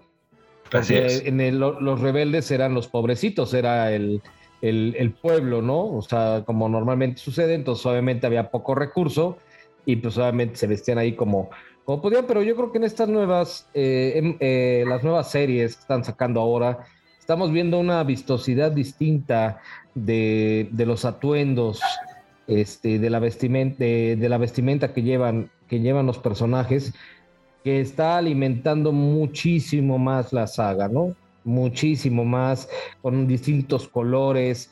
Hay series que son muy vívidas, con mucha luz, y hay series que, o capítulos que son realmente dark, o sea, oscuros, ¿no? Entonces, ya el realismo ya, ya está a otro nivel con la saga, y pues por eso yo creo que, que muchos jalan con el imperio, ¿no? Y hablando de lo que viene, vienen unos de mis favoritos que van a salir en serie, que son los inquisidores y bueno, Los son- inquisidores, claro, claro. Y, otro claro, personaje o sea. favorito de Oscar, los Tusken Raider, ah, que- los Tusken. que, que tuvieron, tuvieron a bien eh, retomarlos en el libro de Boba Fett con el cambio de, de túnicas Sí, de look. y quedó, Ah, vaya, La- quedó los de negro, Un acierto que. Hasbro, Hasbro nos va a reventar las figuras, ¿la sabes? Y las va a sacar ¿eh? todas Saldrán. juntas. Sí, porque lo que le gusta a Hasbro es que lloremos sin presupuesto, gastándonos todas las malditas quincenas en figuras. Sí, muchas Y pues bueno, pre-orders, muchas pre-orders. Muchas pre-orders, que por cierto me acaban de descontar el, el Maze Windu. Pero no hables de eso, es escoria rebelde, como dice Oscar. Aquí ahorita Pero tenemos. sí, al final de cuentas, pues ya estoy en una X-Wing, amigo. Estás viendo la cabina de mi X-Wing. Yo sé que tú estás en la parte imperial. Alguien tiene que llevar la contra. pues Son dos Yo por imperiales eso- contra uno. Por eso me puse la, la TIE Fighter. Dije, pues, voy con un imperial. Pero O sea, mira, mira, mira, mira, mira, mira, mira mi playerita, mira. Bueno, pues yo os enseño la mía, A ver, ver. Sandtrooper. eso. Eso. Esa playera está de pelo. Oye, Oscar, y ahorita que estamos hablando de figuras y todo esto, también cuéntanos qué onda con eso de los, este, ¿cómo se llama? Los Morticia Babies. Ah, vale. Eh, Eso es un eh, es merchant que hacemos del, del- del bar, del Morticia. Ok. Y el Morticia Baby son, una- son tribus urbanas, ¿no? Lo que eran los heavies, lo que eran los góticos, lo que eran los punk, lo que eran los rocker. Las tribus típicas correcto. urbanas de los 80, ¿no? Entonces eh, decidimos, eh, hablam- ah, mi mujer y yo hablando, y ella es la que. eh, las figuras del Morticia, la decoración, pues yo modelo, pinto y ella es la que hace la ropa, ¿no? Pues ella dijo, bueno, pues vamos a hacer, eh, ¿qué te parece hacer las tribus urbanas en, en babies, en muñecos babies? Y los vestimos, pues primero fueron los punk, eh, luego han sido los góticos, ahora serán, creo que saldrán, no sé si los rockers o los heavies, estará para final de año. Y así, y ha funcionado bastante bien. Sí, es- Sí, sí, sí, ya, Wow. ya, ya vi las figuras, están excelentes. Y aparte, antes de eso había sacado otra serie de figuras. Los Morticia Zombies. Así puede es. ser. Eh, nomás, ya sus clientes también eh, motivándolos al coleccionismo de figuras. Sí, no, está genial, está Son, genial. son a escala, a escala Bla- Black Series, más, un pelín más grandes, es, es escala 1.10, más Ujú. 1.11 por ahí, más. Y son zombies, zombies cada uno con su caja edici- edición limitada y nunca, nunca se repite el modelo, nunca, nunca, nunca, siempre son distintos. Una Mira lo que cosa son las cosas. ¿Quién iba a decir empresario, creador de figuras? Vaya, todo un estuche de monerías. Sí, aquí a No. México nos van a llegar exclusivas de Walmart y de Target. Sí, pues no. ya, ya te imaginarás. Y a, y a esto me lleva a lo que os comentaba antes de, de que estuve ayer dando una, una charla, decía, y pensando yo, ¿eh? Y acordándome, y cuando me decían que de pequeño que con las figuras no iba a llegar a ningún lado, mira. Imagínate. Sí, Que, que eso es lo que debería de pensar ahora Hasbro cada vez que anuncia las figuras. Ya ves que qué tristeza, siempre nos quejamos de que las figuras no son las adecuadas o sacan siempre figuras repetidas.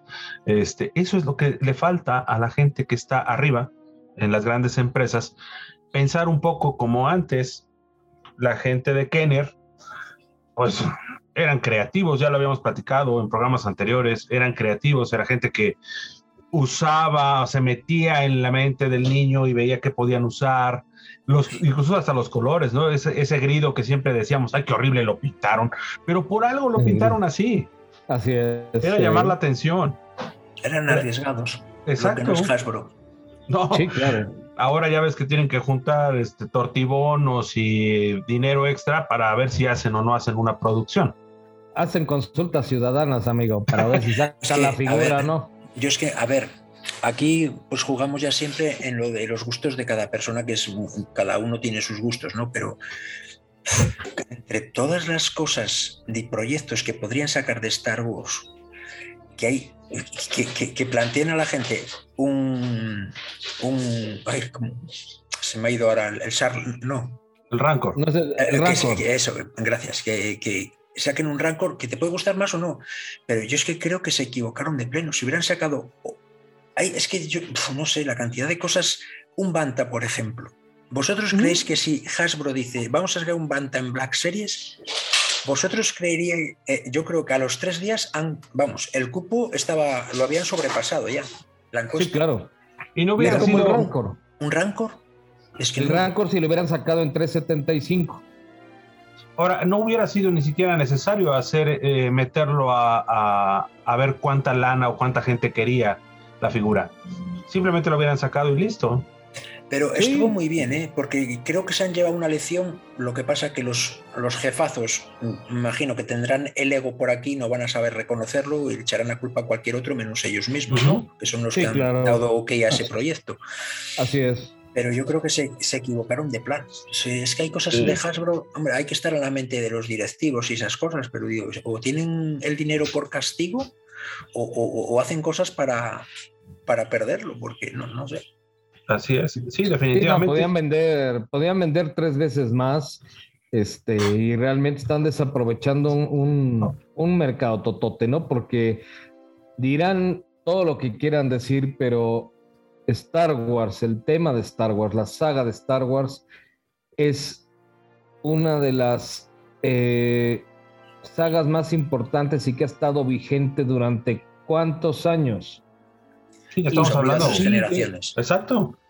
Y sigue, y sigue, y sigue, y sigue. Cosa que ninguna otra saga ha hecho. O sea, ya ninguna. en, la historia, en la historia del cine, en la historia de la escritura, de la producción, ninguna saga ha sido como Star Wars. Ninguna. Ahora, por eso también mantienen en el tema del modelismo, mantienen a raya a marcas como Bandai, Sí, claro. Eh, eh, e incluso la moto que, mostraste la otra vez en tu video en vivo era MPC, ¿no? Era MPC, la MPC, sí. Todas esas marcas las mantienen, sí, mantienen la licencia, pero las mantienen a raya, muy lejos, muy lejos de lo que es eh, la mercadotecnia de Hasbro, porque saben que esas empresas hacen mejor su trabajo los pisan, los pisan. Por eso los tienen, les ponen un muro. Cuidado que estos, si les dejan hacer figuras, vamos, nos... Digo, simplemente los, modelos de armar que hay de, de Bandai, de modelismo, más los de MPC son muchísimo mejores en detalles, son más ricos en detalles que los del mismo Hasbro. ¿Por qué? Porque, por ejemplo, las, las, las, de Bandai, que hablas de las 1.12, que se, son para armar, ya se prestan también, eh, juegan entre el modelismo y el coleccionismo, ¿no? Eh, y, se prestan ya a que tú ya te metas ahí con los pinceles y con el aerógrafo. O sea, y las de una Black Series aún te cuesta un poco de, eh, no voy a pintarla y tal. Pero estas, como ya, el mero hecho de armarlas ya, esto hay que pintar luego. Y claro, el, detalle ya es brutal, brutal. uy, uy, si tuviera la licencia de Black Series Bandai, Sí, imagínate. Es que ahí es un tema en que no me importaría pagar algo más ya. Sí, sí, sí. y la calidad va a ser brutal. Yo creo que el coleccionismo, o sea, el coleccionismo serio, yo creo que no nos importa pagar un poquito más si nos dan más calidad, ¿no?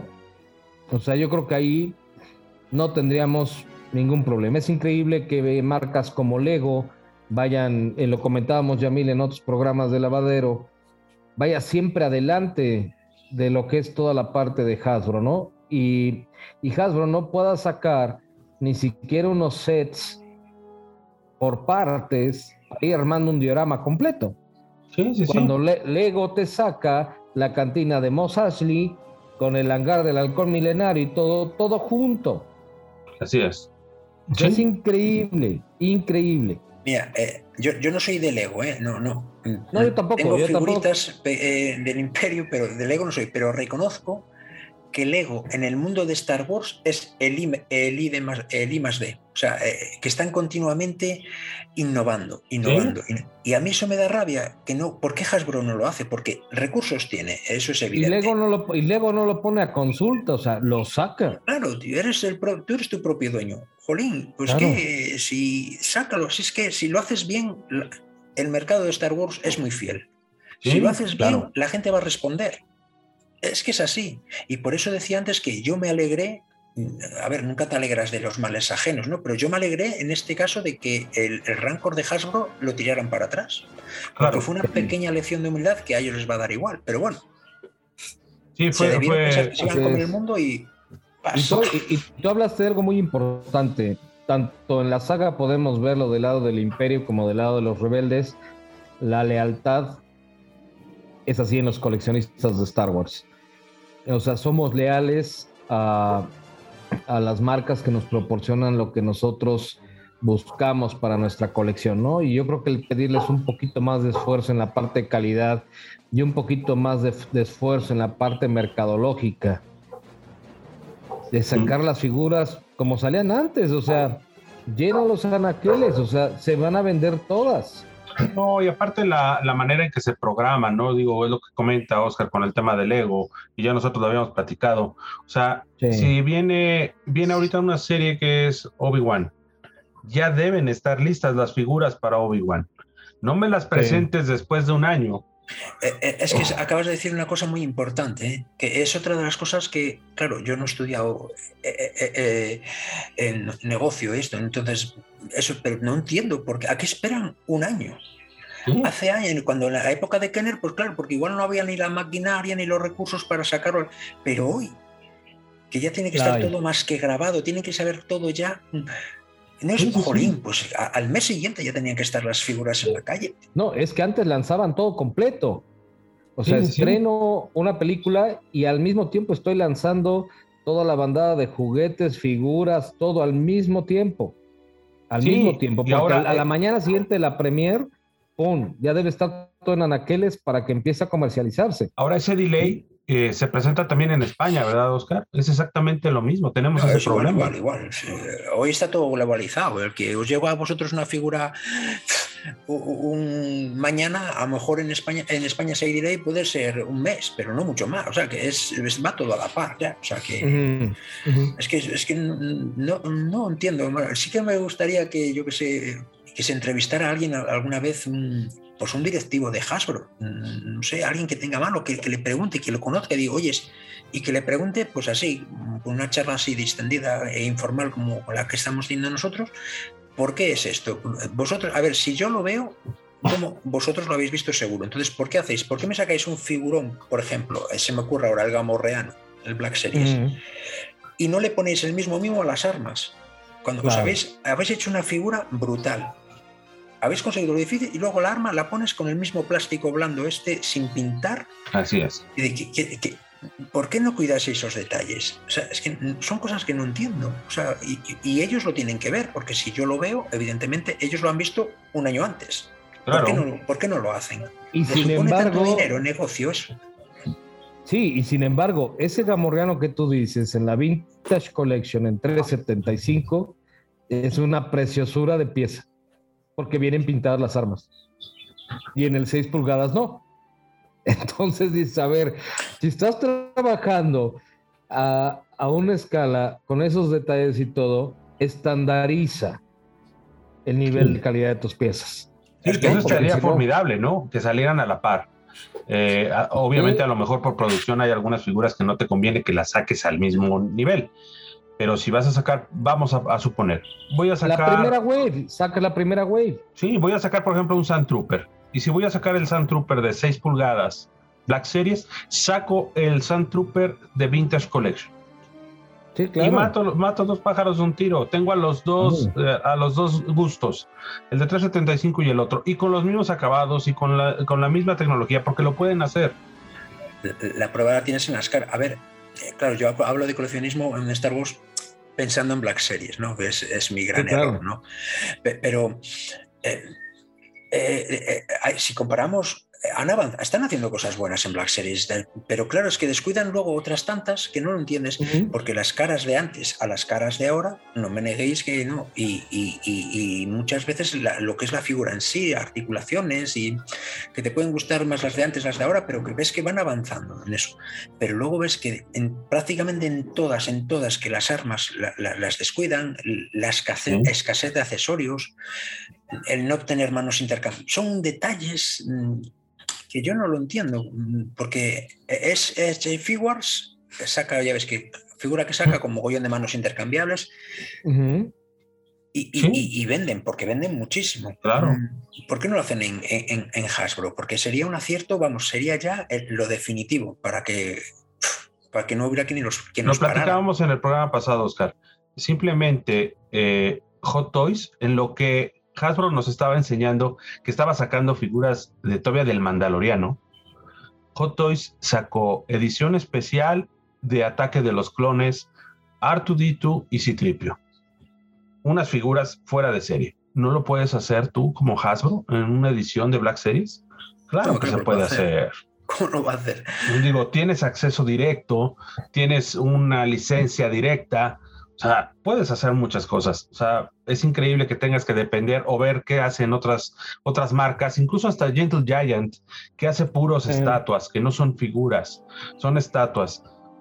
Tienen mejor acceso, mejor acabado, que estos son eh, sus... ¿Sabes cuál es el gran problema? Que Hasbro eh, está prácticamente en esta carrera sola y se creen los reyes. O sea, no tiene una. Si hubiera una, una, otra. A ver, si en 12 está Mafex, está Bandai, está SH Figures, pero no tienen el catálogo tan amplio y tan abismal que tiene Hasbro en Black Series. En, esta escala, ¿eh? hablo escala 1.12. Si saliera un competidor, ahora que Bandai dijera, pues venga, ahora tengo yo también la licencia, voy a sacar en plan Black Series mi propia línea 1.12 con todo el catálogo. Pues si tuviera una competencia directa, yo creo que ahí es cuando Hasbro directa, eh, empezaría ya a decir, bueno, cuidado, que se nos va el mercado aquí. Creo que... está monopolizado, ¿no? Está como que muy monopolizado, por eso ahorita tienen ellos el control y por eso tal vez no les preocupa, ¿no? Pero va a llegar un momento en que el mercado el mercado va a tener que abrirse por las necesidades del mismo coleccionismo. Pero bueno, para, eso, para eso existe gente como Oscar que nos puede aliviar el camino haciéndonos un diorama, un arreglito. Ah, eh, entonces, eso, eso nos lleva bien. Ah. No, digo, eso nos da un poco más de trabajo. ¿Cómo ves, Oscar? Sí, sí, cómo no. Porque de, de los errores de los otros aprendemos, ¿no? Eh, digo, simplemente con la mochila al revés del, este, del Flame Trooper, ¿no? Que viene al revés la, la mochila. Digo, es un error espantoso. Había, un, ¿qué se de la granja de tío en 375 pulgadas. Y, yo empecé a investigar, porque yo la tuve, y empecé a investigar a ver si es que el set que había comprado yo era, que era por tontería, ¿no? Pero fue, vi fotos y fotos y en todas tenía al revés. Entonces digo, hasta este punto es la dejadez a la hora de vender un producto, que no saben que las mochilas, es que dirás, sí, qué tiquismiquis, la mochila está al revés y ya. No, porque a mí esos son detalles que me dicen la, la dejadez de cierta empresa en, sus productos. Como saben que no tienen rival, pues, la venga, si, me lo, vas a, si me lo vas a comprar igual, ¿qué más te da? Claro, y a mí eso es lo que me, me, duele, ¿sabes? No al que sea en llegado un momento que pueda costar un poco más o un poco menos. Es eh, esa prepotencia que tienen de decir, como no tenemos nadie que nos haga competencia directa, hacemos lo que nos da la gana porque como sabemos que sois tontos si nos lo vais a comprar. Y, eso me duele, me duele, porque yo creo que esa es la política que tienen, porque si no, eh, no entiendo la... Eh, sí, la lógica, no hay una lógica no hay una lógica real hacia, hacia esa manera de pensar. Pero bueno, esperemos ahora que, que van a cambiar al, modo ecológico y todo este rollo, esperemos que no nos vayan a presentar este, tropas imperiales en color amarillo, que ya vengan con un degradado en el plástico porque ya van a traer este sol sí o van a traer fibras o van a traer fibras este que se pueden diluir con el tiempo no vaya alguna tontera van a sacar Esperemos que no sea así eh, el pues de entrada ya ah, se van despidiendo de los plásticos transparentes. Lo comentamos también porque ya van a salir todos en, en, caja cerrada. En caja cerrada. Entonces, este. Pues bueno, vamos a ver qué, tanta aceptación tiene. Y es donde veo la gran importancia de los canales de YouTube de, coleccionismo de figuras de Hasbro, de, o sea, de Hasbro, de, de Star Wars porque somos eh, una inmensa mayoría eh, que, que, si hablamos expresando lo que realmente sentimos, eh, no, no, es por hacer daño, sino hacernos oír y que digan, sí, cuidado que esto es la gente que nos va a comprar las figuras. Claro. Sí, nosotros, porque somos canales pequeñitos, pero gente que tiene millones de seguidores, cuidado, cuidado, las legiones que arrastran si ponen mal un producto de Hasbro. Sí, pues, eso sí, me queda claro, ¿no? Porque al final de cuentas son críticas constructivas, este, porque recogemos unos en más, otros en menos, las opiniones del, del grupo que compra precisamente, que le hace el gasto a Hasbro, ¿no? Así es, y mientras no regulen el tema de las preventas y el tema de las figuras se estandarice, eh, vamos a seguir igual. Eh, tendremos que comprar figuras de reventa, esperar a que algún buen este, amigo se vaya de viaje a Estados Unidos y encuentre la oferta en Target y nos traiga o nos mande algo de, de, allá. Y pues bueno, seguiremos esperando. Pero mientras esté Oscar dispuesto a echarnos la mano, ya estuvo. Adelante. Dioramas de 375 y para 6 pulgadas. No, amigo Oscar. Ya, que saque su línea de 375 en dioramas y con gusto empezamos a mover. Por, tamaño, hombre, sería más lógico 375, ¿no? Sí, hay que lanzar ya los Morticia Wars. Morticia Wars. Sí, los Morticia Wars, estaría genial, ¿no? Unos Morticia Wars, hay una un ensamble ahí eh, de, imagínate un... Todos los del shit, todos. Sí. Pues sí, pues sí. O pueden llevar una armadura, no, me digas, no me digas que Darth Maul estaba bien guapo, pues no. O sea, el, el Cid, el Cid realmente es un personaje oscuro. Y pues, ah, tarea, tarea súper bien, hay una mezcla. El personaje de, de Darth Maul, es, así, yo creo que es de mis personajes así de, de Sid, de el preferido. Sí, que le hubieran, dado más, le hubieran dado más cuerda, ¿no? Aguantaba para más. Sí, sí, sí. De hecho, ya resulta que eh, lo importante que es que lo han tenido que resucitar así. Sí, porque resulta que mata a mi Jedi favorito, el maestro Qui-Gon, y perdón, me voy a poner de pie porque se le extraña al maestro Qui-Gon. Ok, sí, listo. Este, resulta que el Padawan imberbe del Obi-Wancito, pues se lo mata a Darth Maul en tres patadas, ¿no? Pero bueno, son cosas que suceden, son, son cosas que suceden, y pues ni modo. Había que alimentar a los Yubaks. Pues sí, pero. pero ya lo, ya lo resucitaron porque sí es un personaje que da para mucho más, mucho más, me queda claro.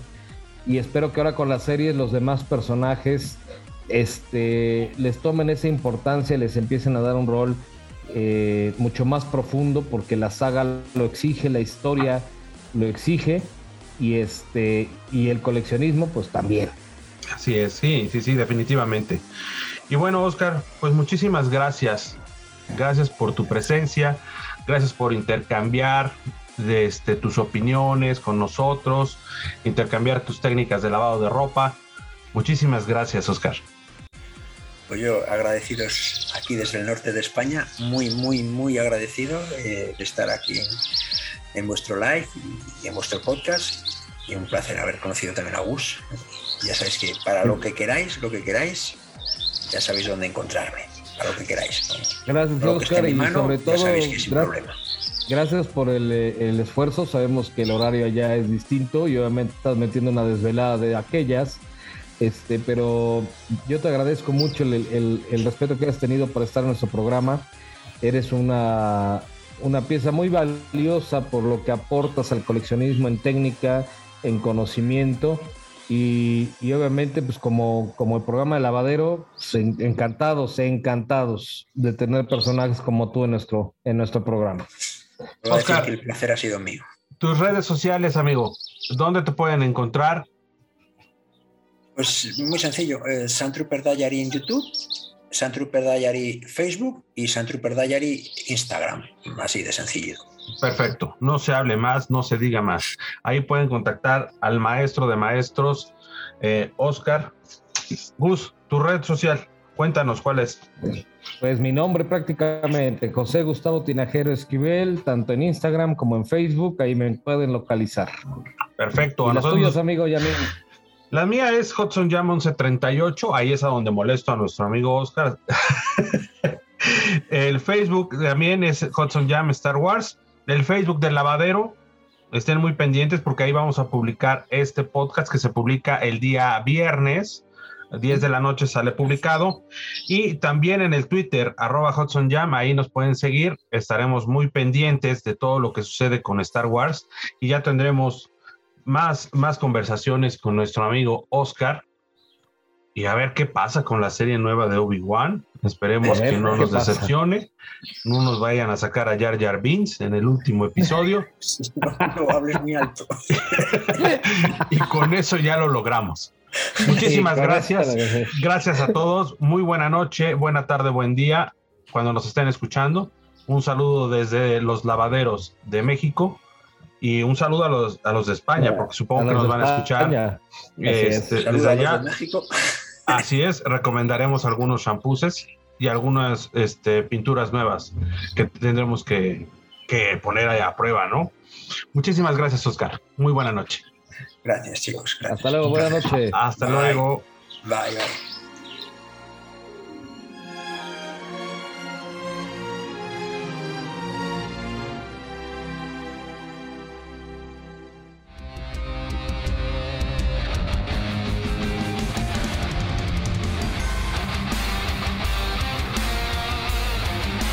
Esto es